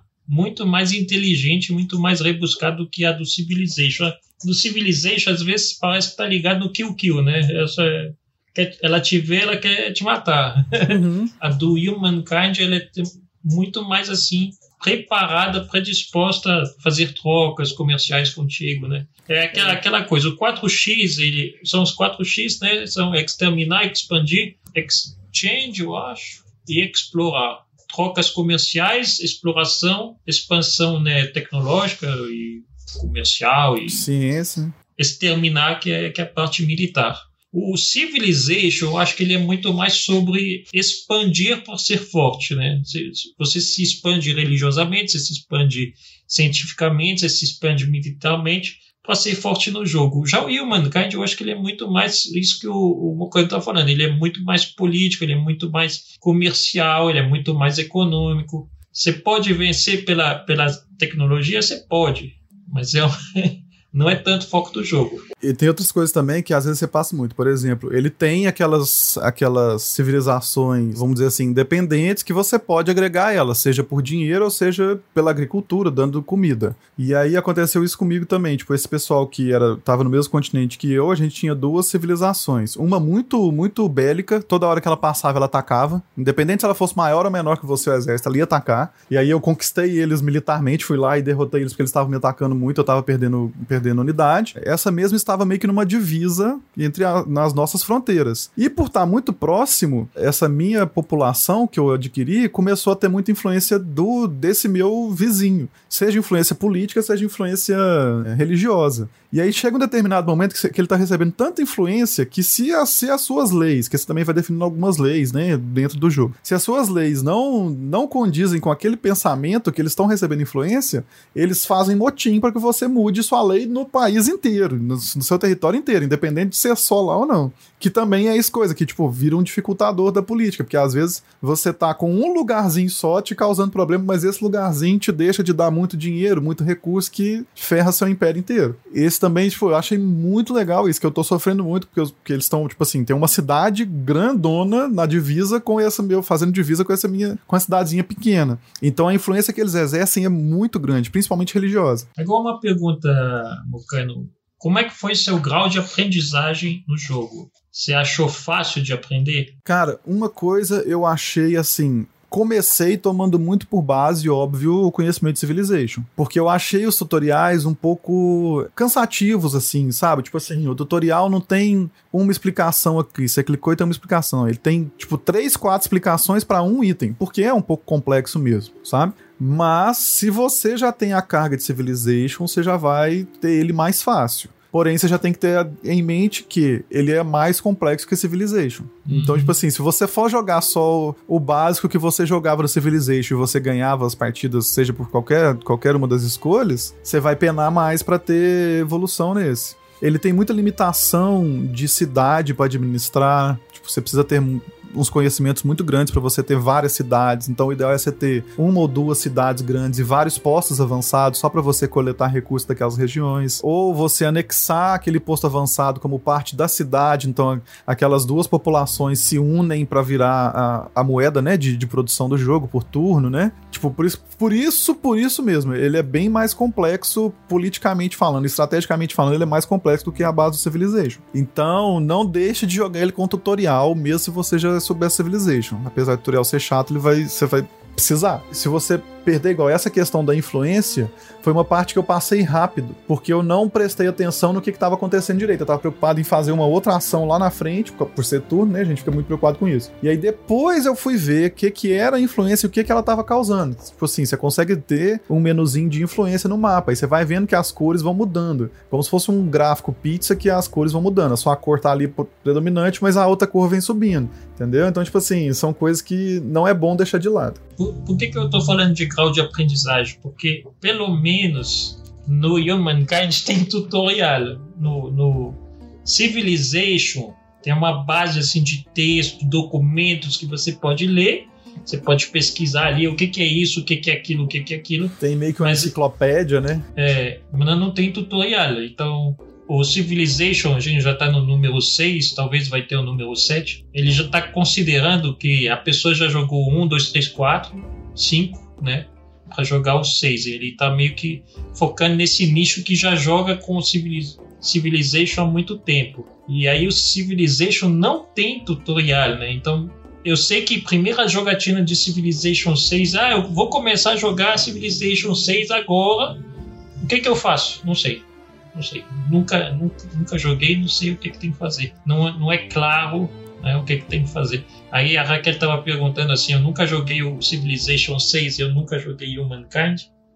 Talvez não seja a hora de começar pelo Civilization 6. É, aí eu já te recomendo ir direto pro, pro, pro Humankind. Porque talvez você vai ter uma noção muito melhor. É isso, o tutorial é chato, mas porque o jogo é complexo, né? Sim, sim. Então, assim, você vai ter que. Às vezes, às vezes você vai pular um tutorial e depois lá, na, tipo, dois ou quinze turnos pra frente, você vai entender que você não devia ter pulado o tutorial, que foi mais ou menos o que aconteceu comigo, que aí sim você vai mudar suas estratégias. Aquilo, mas... não tô entendendo isso. Será que explicou no tutorial? É, onde será que tá isso? Aí você fala. Poxa, nem explica nada. Aí volta lá pro take. o, replay. Você skip, eu já skip, pulei, skip. Já pulei, já fiz isso mesmo. skip, ah, Dei skip no tutorial inteiro, aí depois falou, agora faz. Puta, como é que, que eu faço bosta, isso? Hein? Como é que eu faço isso? Por que, que eu não tenho navio aqui? Aí tá lá, você deve pesquisar navegações. Às vezes, né, gente? Às vezes, muitas vezes no jogo o tutorial é importante. É quem lê manual de, de instrução, né? Quem? quem lê é, termos, né? Pra aceitar os termos da internet. é só clicar e pronto. É que tem muito jogo. Não, é que tem muito jogo que tem tutorial que, cara, é zero necessário. Fala, tipo, anda pra cima. É sabe, pula. Ensinar movimentação, gente, eu sei. pelo amor de Deus. É, porra, gente, todos os jogos igual, não precisa. Uhum. Mas realmente, porra, não tendo Civilization é foda.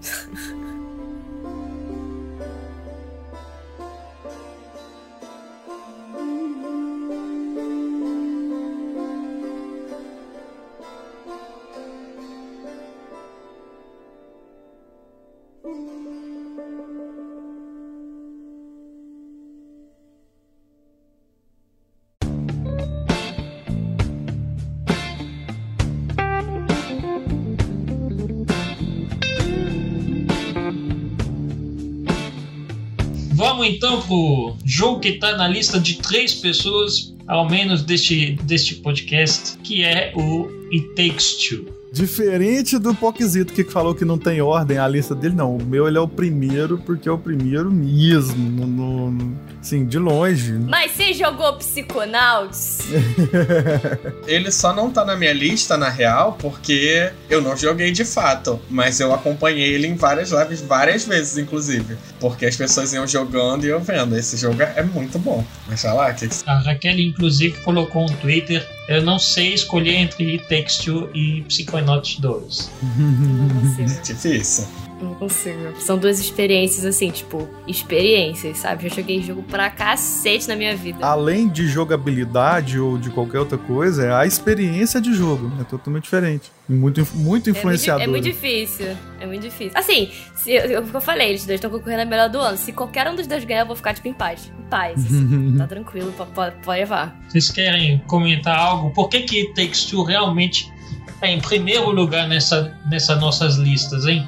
O que, que, vocês acham que Takes entregou que outros jogos não entregaram esse ano? Cara, eu acho que é porque It Takes Two é, são vários jogos num só, né? Uma loucura. É o que a gente falou durante.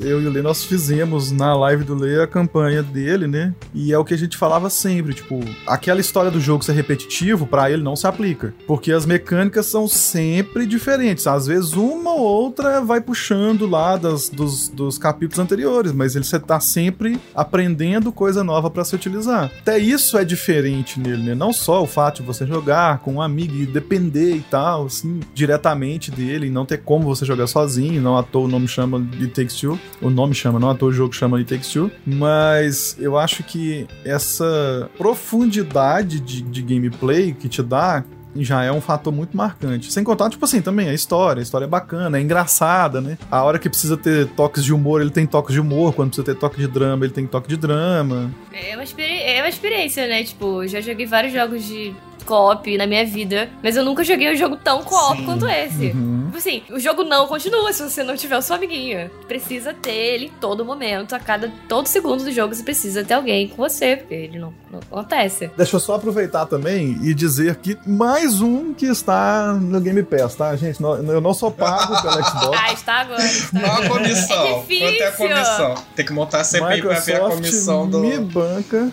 é muito difícil. Quando eu falo toda hora do Game Pass, as pessoas ficam, nossa, patrocina. Gente, mas é muito difícil não falar bem do Game Pass, porque o troço é incrível. É um preço muito pouco pro, Porra, tem muito Pelo jogo. tanto de conteúdo que você tem. E, e, não é. Tipo, tudo bem, você tem 300 jogos que tem uns 100 que você provavelmente nunca instalaria, né? Mas ok, tipo, tem vários outros jogos que, que valem muito a pena. Mas é só pra, só pra deixar mais esse registro. Instalar. Talvez um dia você acorde e fale, tô com vontade de jogar o jogo que eu não joguei na minha sim, vida. Sim. eu vou falar uma coisa que talvez seja um pouco viajada, mas esse jogo eu acho que. Eu, é claro que ele tem todo o jogo em si só, mas também o contexto, assim, social, o que é o tempo que a gente está vivendo, o contexto que ele foi lançado, da pandemia e tudo mais, e por ele ser um co-op tão co-op, é uma experiência totalmente. Jogo online tem um monte, você joga às vezes com 100 pessoas, mas você não tá jogando com ninguém. E porque, mas agora igual a esse, assim, tipo, que a história tem uma a história junta ali os dois, tem cria essa necessidade. A mecânica do jogo cria a necessidade um do outro. Num momento assim, você juntar, marcar com um amigo e falar, ah, vamos jogar, e você tem que jogar com ele. Eu acho também que isso tudo tem um, um apelo assim, com toda com toda a beleza que esse jogo tem, assim. Eu, eu, eu juro para vocês, eu vi muita gente jogando. Eu ia em live dele, eu já tinha visto aquele pedaço, mas eu queria ver de novo as pessoas reagindo e vendo. Porque esse jogo é muito bom. Esse jogo é muito bom. É uma coisa que a Raquel falou, né? Que esse jogo é co-op mesmo. E, inclusive, vezes que a gente tava ali eh, tentando resolver um puzzle. E eu falo, se você não está conseguindo passar de um puzzle determinado, porque você não está pensando em, em duas pessoas. Mas tem um lance também que, tipo, eu não sei se é, vocês conhecem We Were Here Together. Aí tem We Were Here Together, We Were Here Too. Também, que é uma sequência de puzzle e tal. Então, a minha experiência com esse, com esse co-op, que é um jogo co-op que você realmente precisa da outra pessoa para continuar nesse nível, assim, é, eu joguei o último, eu acho que foi o último que lançou, que foi We Were Here Together. É, agora eu não lembro qual era o nome. Eu joguei em live com meu namorado. E teve um momento que era, uma, era um puzzle de tentativa e erro. Uhum. Eu não odeio pose de tentativa e erro, porque eu não, chamo, eu não acho que isso é pose. Você acha que é tipo, uma hora vai, né? Clica aí, uma hora vai. E eu me senti tão burra. Gente, eu não tô zoando. Não...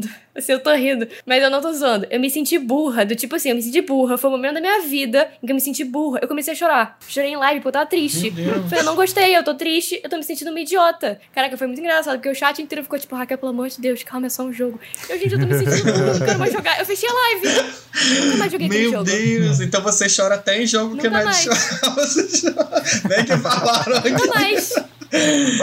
E o pior é que meu, o Bruno ele ficou com a live aberta ele falou: Gente, eu nunca vi a Raquel ficar tão mal por causa do jogo. Eu fiquei mal, eu fiquei mal. Eu ainda mandei e-mail, porque eu falei: Eu não achei o jogo bom. Ele me fez sentir, ele me fez, tipo, ter uma sensação muito ruim. Tipo, de verdade, a experiência foi muito ruim. Caramba. Eu odiei. Eu achei horrível. Igual um amigo meu que ele jogou Sea of Thieves e ele. Sea of Thieves, né? Que você rouba todo mundo no mar e tal. Ele foi roubado depois dele ficar duas horas fazendo uma, uma, uma história. É triste. E ele falou, gente, eu me senti. Eu me senti uma experiência. Ele falou, foi uma experiência que eu realmente não gostei. Que eu posso falar, eu não gostei, eu achei horrível. E eu não quero mais jogar. E esse jogo, o It Takes Two, não tem essa experiência. Não é uma experiência ruim. Uhum. Parece bobo você falar, ah, fui roubado no joguinho e tô triste, mas, enfim, se te fez mal é porque alguma coisa não tá certa, né? E o It Takes Two não. O It Takes Two você vai lá, resolve o puzzle e você não consegue se falar, não, beleza, vamos conversar. Em nenhum momento você fica tipo, caraca, eu sou burra, não consigo, travei. Porque juntos vocês conseguem, entendeu? Eu acho que essa é a diferença desse jogo para outros jogos de co-op que precisa de dois. Agora eu quero perguntar para Raquel. Raquel, você chorou com o elefante? Eu fiquei mal. Com, a- com a rainha mal. elefante. Eu fiquei mal, fiquei mal. Do tipo, não quero fazer isso. É. Jogo, por favor, não me obrigue. É, foi esse o mal. sentimento. Sim. Não queria. E aí tinha que puxar. E, gente, ai meu Deus, eu não quero, não quero, não quero. E, e ela sofre, Eu não né? vou apertar esse botão, não vou apertar esse botão. Ela não quero. Não vou. Pronto, joguei, joguei o controle já. Não vou, não vou, não vamos continuar. Acabou a live, gente. Obrigado. Vamos lá, gente, não vai rolar. Quem quiser ver o restante vai no YouTube, tem lá. Isso. Aqui Vamos vocês dar não vão ver. aqui em alguém que tá fazendo essa parte. Coração pra isso. Aqui vocês É não isso. vão ver. Mas eu acho que essa experiência com o It Takes Two que foi a que me deixou, tipo, caraca, o melhor jogo co-op que eu já joguei na minha vida. Porque ele. ele. Ele é incrível, cara. Eu joguei. São, sei lá, são quantas horas de jogo? Deu oito, mais ou menos, né? Que você viu lá, né? Ra- Razoável. Não lembro quanto tempo. Eu joguei, tipo, uns três ou quatro lives. Eu passei, tipo, do início ao fim rindo. Só rindo. Uhum. Do tipo. É difícil, né? parte. Menos o elefante. Menos elefante. O É, elefante. só o elefante que é... O elefante eu não esperava. E, e os mini-jogos que você tem no mês? Você ficou lá na competição com o Bruno? Fiquei, fui em todas, perdi tudo. Horrível. Nós não Perdi achamos tudo, todos, né? toda. Nós não achamos todos. Ah, a gente não achou também. Teve, eu acho que um ou dois que a gente não, não achou. Mas cabo de guerra perdi, tamborzinho perdi, corrida no, no gelo perdi. É horrível jogar com gamer. Horrível. Essa raça de e o pior é que o do. O de cabo de guerra, tu tem que ficar, né? O minigame cabo de guerra, você tem que ficar apertando o A. É só isso, é Aham. só apertar o botão rápido. Gente, eu apertei com toda a vontade da minha vida. Em três segundos eu perdi, eu fiquei, não é possível. Não é possível, eu não admito. Aí a gente jogou, a gente, não, vamos fazer melhor de três. Eu perdi as três. Horrível. Depois você tem que checar se o, o Bruno não tem um, um controle turbo, né? Que é o botão. É, eu descobri que é uma habilidade especial dele. Ele falou, é um talento especial secreto. Ele aperta botões rápidos. É. Isso. Ele falou que desde que ele é criança, sempre que tinha um, um- um minigame de apertar rápido, ele conseguia. Ah, sempre tem. Agora, sempre tem um amigo que aperta rápido, que gira o negócio rápido e não tem como você competir. Ah, que raiva que dá. Não tive isso na minha vida. Eu tive uma infância assim de apertar botão. O Jesus falou aqui no, no chat o lance do de It Takes Two não gera briga com o namorado. É, é verdade isso? Não gera. É porque é um jogo co-op de verdade, né? Não é um jogo, não é um party game que a obrigação é matar o O único que a coleguinha. gente ficou sofrendo, tipo, desesperado, que a gente ficou, caraca, vai pra direita, vai... é do, do, do lápis. Que os dois ficam em cima do lápis, aí tem que ficar em tempo lá, né, pra fazer o. Nossa, o- aquele- a ponta. Não, o nosso foi muito engraçado, porque eu não lembro o que era o desenho, se era o, se era o próprio elefantinho, né? Se era alguma coisa assim, algum, algum bichinho, algum brinquedinho. Mas assim, eu tenho certeza que não foi aquilo que a gente desenhou. A gente fez um rabisco qualquer. o jogo foi bondoso com a gente. Mas é muito bom, né? Porque um, vai pra, di- um é pra direita, esquerda, e o outro é pra cima e pra É, baixo. nossa, é baixo, verdade, aquele lá. Aquilo dele, a gente sofreu um pouco. Aquele de andar de monociclo na, na linha. Numa, Também, mesma coisa. aquele lá foi tenso também. hein? Mas é divertido, é isso que é legal. Não tem nenhum minigame que você fica tipo, nossa, estou irritada com a pessoa que eu estou jogando. Uhum. Igual eu fiquei no, no. Nesse que eu joguei que eu falei, We Were Here Together, teve uma, teve uma parte que era um labirinto. E aí uma pessoa ficava no labirinto e outra pessoa ficava de fora. E eu fiquei de fora. E aí você tinha que falar pra pessoa onde no labirinto que você tinha que andar, né? E aí eu falando, Bruno, né, coitado, ele tava lá, ele tava vendo frente, lado, trás. né? Porque ele tá, né, primeira pessoa. Só que eu tô vendo de cima, eu falava pra baixo. Ele ficava, Raquel, tá de sacanagem. Toda hora. Eu ficava pra cima, pra baixo, só que é tipo direita, sabe? E eu não conseguia. Não conseguia. Feio. Feio. Bruno fica puto. Mas ele ficou, ele ficou, Raquel, se tu falar pra cima ou pra baixo de novo, vou fechar essa merda desse jogo. Isso me fez lembrar o Operation Tango, que tem mais ou menos isso, né? Mas um é o agente, o outro é o hacker. Você não vê um, eles não se veem, mas tem que ficar passando a comunicação direta mesmo. E rola muito disso, porque você não tem noção de qual é o tipo de visão que a pessoa tá tendo. Eu tenho uma hora lá que meio que o cara tá no, no, no mundo. Passa um negócio vermelho na frente dele. Não dá nem pra explicar o que que é. Aí eu tava jogando com o Leila, meu amigo, e ele falou assim: ó, eu não sei te explicar o que que é, mas passa um negócio vermelho na minha frente. Você tem que me tirar daqui agora. ah, beleza, então. Ah, beleza. Simples. E legal desses jogos que você vai desenvolvendo uma comunicação ao longo deles. No início você tá assim, meio ah, tem uma caixa, e a outra pessoa fica assim, não, mas você tem que me passar mais. E a pessoa não passa, só que daqui a pouco ela já entra numa sala e, ó, o tapete é vermelho, tem uma luz verde aqui, uma ali, as pessoas Isso. já vão pegando o jeito. E uma outra coisa legal desses jogos assim, que você não, não tá junto, é você trocar e se colocar na, no lugar do outro, assim, para você ver, ah, nossa, joguei tanto, não era tão difícil, não era tão fácil assim, Uhum. como eu do outro lado tava achando. Também é uma experiência interessante. Nossa, o Leila, o Leila que o, o Malcano tava jogando junto, quando era a parte dele de descrever, era terrível. É, ele fala assim: não, nós vamos, nós vamos ir muito mal, porque eu não sei descrever as coisas e tal. E realmente é, tipo assim, ele tem uma dificuldade de descrever. E é isso, ele me lembrou, e ele também, tipo assim, tem a base de Keep Talking Nobody Explodes, né? Tipo assim, você tem que falar, o que eu tô vendo na minha frente é o seguinte: a minha bomba tem um painel vermelho, mas tem um fio azul aqui e atrás dele tem duas baterias. Tipo assim, é coisa que você acha que não tem nada a ver, mas é o que vai resolver a parada. O, o Keep Talking, gente, eu não. Eu Eu, eu, eu, eu jogava, né? Minha amiga ficava no manual. O dia a gente foi trocar, não É deu. difícil. Eu falei, eu não sei ler esse manual. Não É sei ler difícil. Isso. E ela sabia assim, sabe? Ela já ia, qual fio? O que que tem? Qual é a cor? E eu ficava, gente, não sei ler esse manual, não faço ideia. E o melhor desses jogos é que eles não botam sempre que tem a parte dos símbolos e nunca é algo óbvio. Nunca é uma bola de futebol, não sei o quê. Não, é um negócio torto, estranho, você tem que descrever. Começa com Você uma tem que descrever curva daquele e jeito. não sei né? o que. Parece aquele moço que vai do arco-íro no Silvio Santos, que ele tem que descrever o negócio. Você tem que fazer esse esquema. E é muito doido, é muito doido. Eu amo. Eu gosto. Eu gosto desse tipo de jogo. O único que realmente me deixou irritada foi We're Here Together, porque chegou um momento que não foi puzzle, sabe? Chegou um momento que eu falei, cara, não é possível que esse jogo venha fazer fazer isso. Era uma coisa muito louca. Aí tinha umas escadas que subiam e aí tinha que ficar trocando. Só que não era um, não, tinha tinha uma lógica. ordem. Uhum. Era, era vai trocando, uma hora vai. E aí, né, gente, ele morria, ele morria, ele morria. E, gente, eu sou, eu sou uma idiota, não consigo, eu sou incapaz de fazer isso. E eu fiquei realmente mal. Só que o, o It Takes Two não. Apesar de você poder né, olhar as duas telas e não Uhum. ter essa vibe. Facilita até, né? outros, Facilita. É uma experiência, tipo, única. É, se você não tem um amigo, arrume um amigo, gente. Arrume um vizinho, arrume alguma pessoa pra jogar esse jogo com você, porque as pessoas que falar, ah, tem que jogar com o namorado. Gente, que isso? Joga com qualquer pessoa. Tem o jogo? Tem. Ah, vamos jogar junto. Uhum. Isso. Tem que dizer que o Mocano aceitou meu beijo no final com Eu só o Lê apertando o botão. Aí, Lê, você não vai querer não, bacana? Aí, eu, ó, tem que apertar aqui, né? Mas é muito bonitinha a história. Apesar da história nem ser o forte, né? Nem ser, Uhum. tipo, não é nada Não. demais, é uma história super simples. Mas é Muito- bonitinha a história. E é o que eu falei, tipo, tem a dose de humor do, do, do safado do livro lá, que, Do tipo, livro. a hora que o negócio tá virando pra um drama que não precisava, ele aparece e quebra todo o clima. Eu tive um problema nesse jogo porque eu tenho talassofobia. Eu tenho talassofobia forte. Tem aquela cena lá embaixo que tem aquele peixe enorme, Uhum. que é no fundo do mar, e tem um peixe gigante. E aí foi muito bom, porque eu tava nadando e eu, caramba, que mar bonito. Porque quando é mar bonito, é show. É tranquilo. tava nadando, e aí, caramba, que mar bonita. Aí eu entrei lá, e aí, tipo, dei de cara com ele.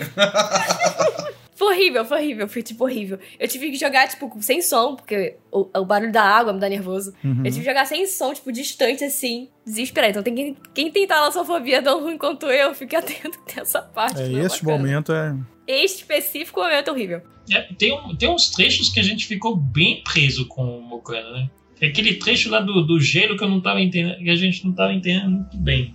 É, a gente foi fazendo basicamente por fazer. Tanto que eu acho que é nele que a gente não pegou uns quatro minigames, se não me engano, na fase do gelo. Porque a gente já foi só fazendo. Ah, que era um mapa tão grande que ele, ele não é linear, né? Aquele mapa é o, é o mundo aberto do jogo. Porque você pode ir um pra um lado e outro pro outro, abrir, abrir um negocinho que deu certo, foda-se, segue o jogo. Esse foi o único momento que a gente ficou mais perdido do que focado. E tem o, mini, o minigame do gelo, é o da corrida? Vocês não pegaram da corrida? Acho que não. Assim, eu sei que depois, no menu lá, eu acho que é ele que faltam quatro mesmo, assim. A gente fez só um ou dois só dele. Uhum. E a gente achou, não, pegamos todos já, a hora que vai ver lá depois. Não tem quase nada. Esse minigame é legal, é, é uma corrida de gelo. Aí você tem que fazer o circuito. Obviamente, né, Bruno ganhou. Eu sou ruim em todos os jogos minigame, gente. Descobri isso eu falei, realmente, eu sou péssimo em minigame, eu sou péssimo em, em corrida, em cabo de guerra. Joga Mario Party pra treinar, já jogou? Tem que jogar esse, tu pega o jeito tudo quanto é minigame. mas, mas eu, eu tinha falado que Psychonauts e Takes Two eram meus tops 1 juntos, porque são duas experiências únicas, sabe? Tipo, jogos que eu posso falar. Eu nunca joguei um jogo igual a esse. Uhum. Tipo, de boca aberta, de boca, sabe, cheia, falando, nunca joguei um jogo nesse. Já joguei muito jogo na minha vida.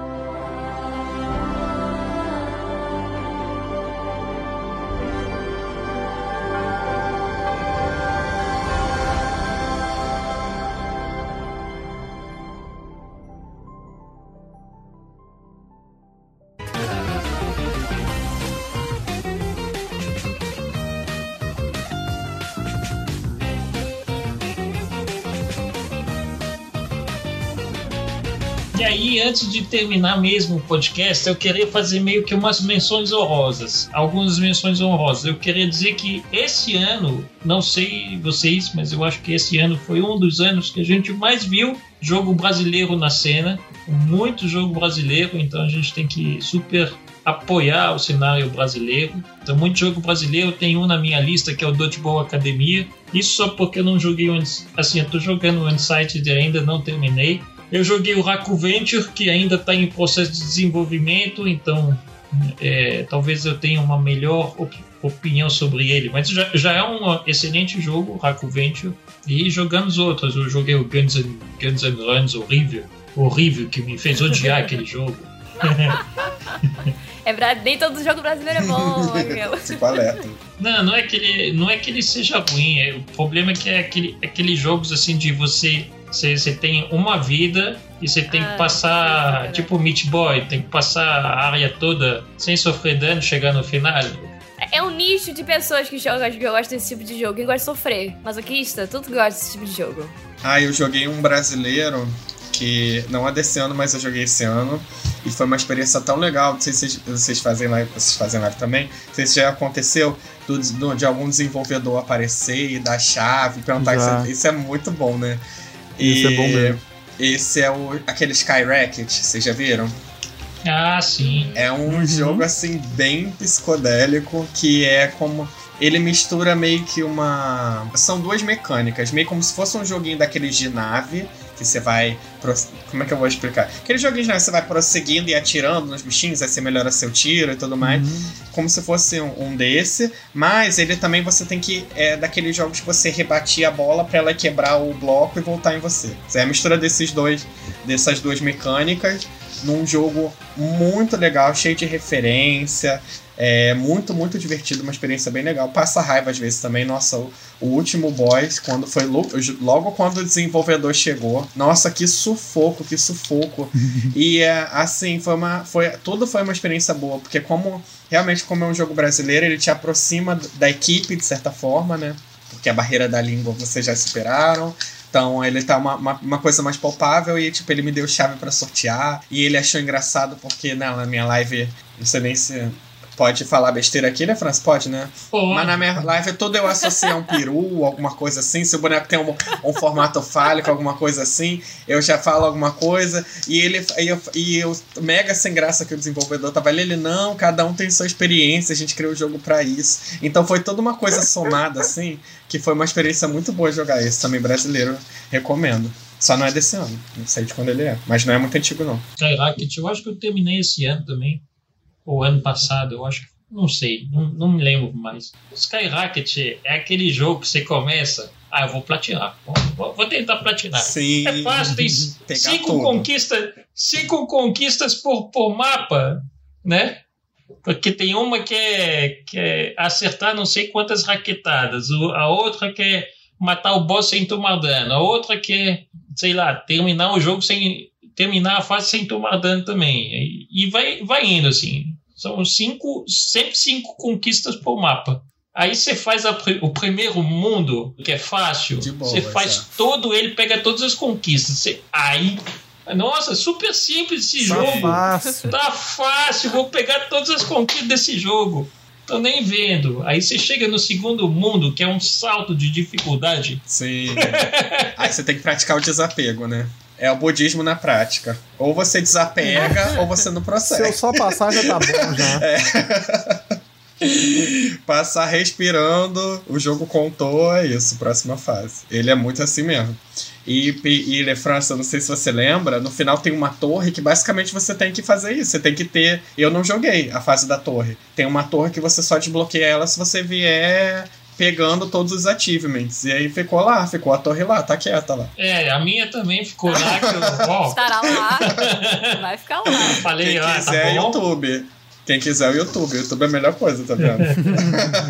Esse negócio de desenvolvedor que você falou é engraçado, porque às vezes desenvolvedor estrangeiro aparece na minha live vendo o jogo. Eu sei que ele não tá entendendo nada. Eu sei que ele não tá entendendo nada. Mas é muito bom, porque, tipo, fica o chat inteiro, oh, hi, hello, your game is very good. E a gente fica, tipo, falando frases de básicas, sabe? Sim. Eu fico nervosa quando aparece gringo. Aham. Eu fico, ai meu Deus do céu, eu sei falar inglês, mas eu fico nervosa. E tem um, inclusive, na minha lista que é Simulator, que o desenvolvedor apareceu, ele é gringo, e ele falou: Ah, não tô entendendo nada, mas tô achando super divertido essas e ele falou: Ah, quer três chaves aí pra sortear? Ué, eu quero, tá louco? Tá aí, né? Então, assim. É muito engraçado quando tem desenvolvedor. O pessoal do Dodgeball Academy, ele eles também deram chave pra sortear. E eles, inclusive, eu falei muito de Dodgeball Academy porque eu tava louca por esse jogo. Desde que eu joguei a, a demo, eu fiquei, cara, eu preciso fazer com que as pessoas comprem esse jogo porque ele é perfeito. E aí eu fiquei com esse objetivo de vida. É Toda hora eu entrava no Twitter. Tudo bem, você tem um minuto pra falar sobre a palavra de Dodgeball Academy. E aí eu fiz super amizade com os desenvolvedores, apareceram na live, ficaram lá durante muito tempo. Eu não zerei ainda Dodgeball Academy porque falta, tipo, deve faltar meia hora de jogo. E eu não zerei ainda. Nossa. Falta... Deve faltar 20 minutos. Mas vamos, vamos fazer mais uma vez aí a menção, que está no Game Pass. Está no Game Pass. está disponível no Game Ó, a Pass. então- CPI do Game Pass pra ver quanto vocês estão ganhando por fora, hein? Tem que instaurar. E eles ficaram um tempão com a gente. O Jesus tá falando no chat que eles ficaram muito tempo com a gente no chat e o pessoal perguntando várias coisas. Pá, igual criança. Oi, qual foi qual foi a inspiração? É, por que, que o personagem é assim? Por que, que o personagem não troca de roupa? Fizeram pe- 300 mil perguntas. Sabe aquele, aquele negócio no Reddit que tem? Ask me anything. Era isso. Foi na chat. E a gente, para, que coisa feia. Perguntando 400 mil pessoas. O moço veio aqui só pra ver a live. Dodgeball Academia, contrário ao Skyracket, eu platinei. Eu platinei, eu peguei todas as conquistas do Dodgeball. Tem umas que são tipo, oi! Né? Tem uma que é, que é se pra raquete tá faltando só os 20 minutos do, do, do final. Você le- lembra que no, no começo do jogo, uma das primeiras partidas de, de contra adversários, você joga com aquele cara fodão lá. Uhum. Tem uma conquista que é vencer ele. Nossa, eu tomei uma surra dele. Mas muito. A, a primeira vez que eu joguei também, eu tomei uma Eu não surra. consegui, eu não lembrava os controles. Eu esqueci o que era agarrar, que era pular. É muito controle. Eu- eu- Então, assim, no início. Como eu vi que a última conquista que tava me faltando era essa, eu falei, ah, vou começar de novo, vou até lá e vou vencer essa praga. E ele é difícil pra caramba, né? Ele é. E é muito legal do Dodgeball Academy que ele vai evoluindo, né? Você vai conseguindo novas bolas, vai conseguindo novos poderes, Uhum. novos personagens. Muito legal. Isso eu curti muito no jogo, eu curti muito, muito mesmo. Porque, tipo, o Dodgeball Academia eu tava com muito pé atrás quando eu fui pegar o jogo pra jogar. Eu tava com muito pé atrás, por quê? Porque tem um jogo no Nintendo que é Dodgeball alguma coisa.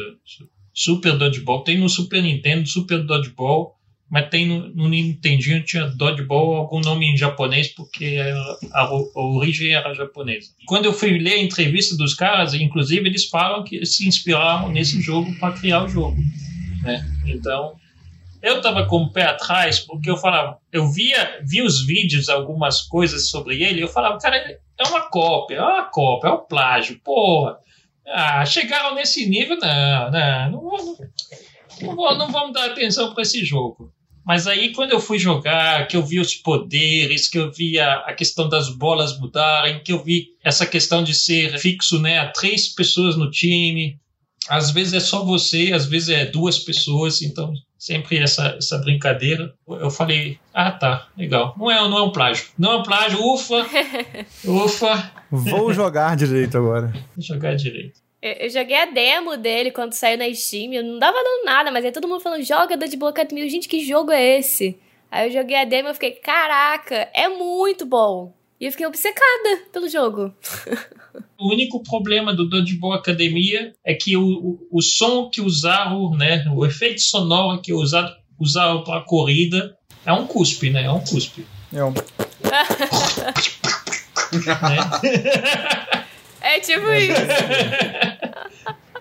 Mas é um jogo muito bonito, né? As musiquinhas são muito legais. As, uh, quando tem aquela parte que, que, ele fala, ah, você recebeu. Você tá, tá namorando, tá com o contatinho do zap. Ah, é muito bom. Uhum. Os memes, é muito bom. E a, e a, a pergunta que fazem no, no meio do, do jogo, né? Você vai enfrentar um time ou outro.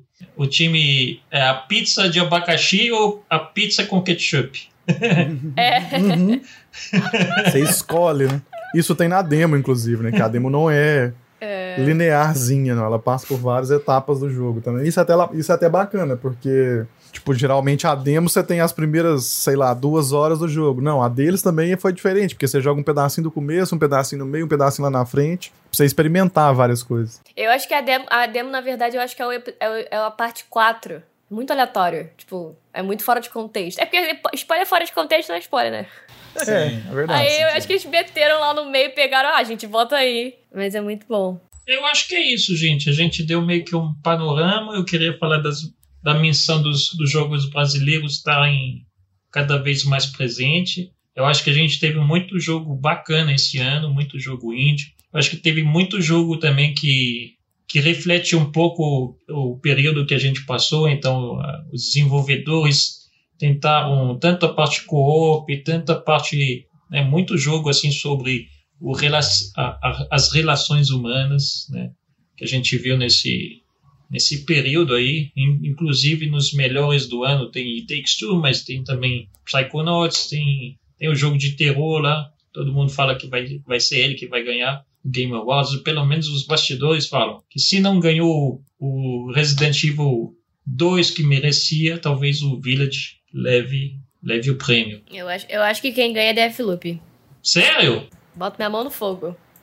Eita! Não, é o que meu coração diz. Né, meu coração. Sabe aquele na Steam que tem aquela parte que você indica, né? Os indicados do ano, né? Tem várias, várias, várias sessões. Eu boto tudo indie. Nada é indicado. mas eu botei. Eu, são botei, os meus indicados do coração, importa, gente. Tá lá. Tá certo. É. Todos os indies que eu botei lá. Mas eu tenho quase certeza que Deathloop ganha. Eu não joguei Deathloop, é, eu quero jogar, mas na época que lançou ele tava meio ruim é, pra, no meu computador, ele não tava rodando muito bem. Eu falei, ah, vou esperar eles consertarem isso. Agora tá super bem, eu quero jogar. Mas, cara, todo mundo que eu vi que jogou falou, tipo, cara, é um jogo assim, jogaço. Então eu acho que ele é super favorito para ganhar. Ok. Mais um aí que, que, que tá lá merecidamente, talvez. Resident Evil Village eu também joguei, zerei em live. Eu amei muito. Mas. Não. Melhor do ano. Forçou, né? Cyberpunk, melhor do ano, né, gente? Vamos concordar. Deveria. Não foi indicado que ganharia. O pessoal não ia Ganharia, fácil. Uhum. Fácil. O pior é que Cyberpunk ser indicado pra melhor trilha sonora, eu fiquei. Ok, justo. A trilha sonora é realmente muito boa. Mas melhor RPG foi uma faca no meu coração. Eu acredito que são muitas compensações. Isso. Tipo, toma aqui, porque eu acho que aqui você vai ganhar e vai afagar seu ego. Tu acha que Cyberpunk ganha em RPG? Eu acho que ganha por fanbase, né? Assim como jogos de PlayStation, assim como Resident Evil, vai ganhar por fanbase, não pelo seu merecimento em si. Assim como Red Dead Redemption não ter ganho e God of War ter ganho. Tá aqui meu registro. Mais uma vez, eu tenho que falar isso aqui, porque isso não é falado aqui, hein? Mas eu tenho que falar. Assim, Polêmicas. infelizmente, gente, é, é, é quando você não tem muito. E, e problema é que jogo não dá também pra você deixar um. Sei lá e selecionar. Ai, uma academia de diretores e atores e filmes e roteiristas pra poder escolher. Não, não tem como você fazer isso com o jogo. Tem que ser escolha popular. Mas ao mesmo tempo, escolha popular é muito vaz, tipo, embasado em fanbase, né? Então. Assim como eu não sei qual que a gente tava vendo, né, Lê, que tinha jogo da Nintendo, que só tinha jogo da Nintendo. Família. Jogo, O jogo de família. família.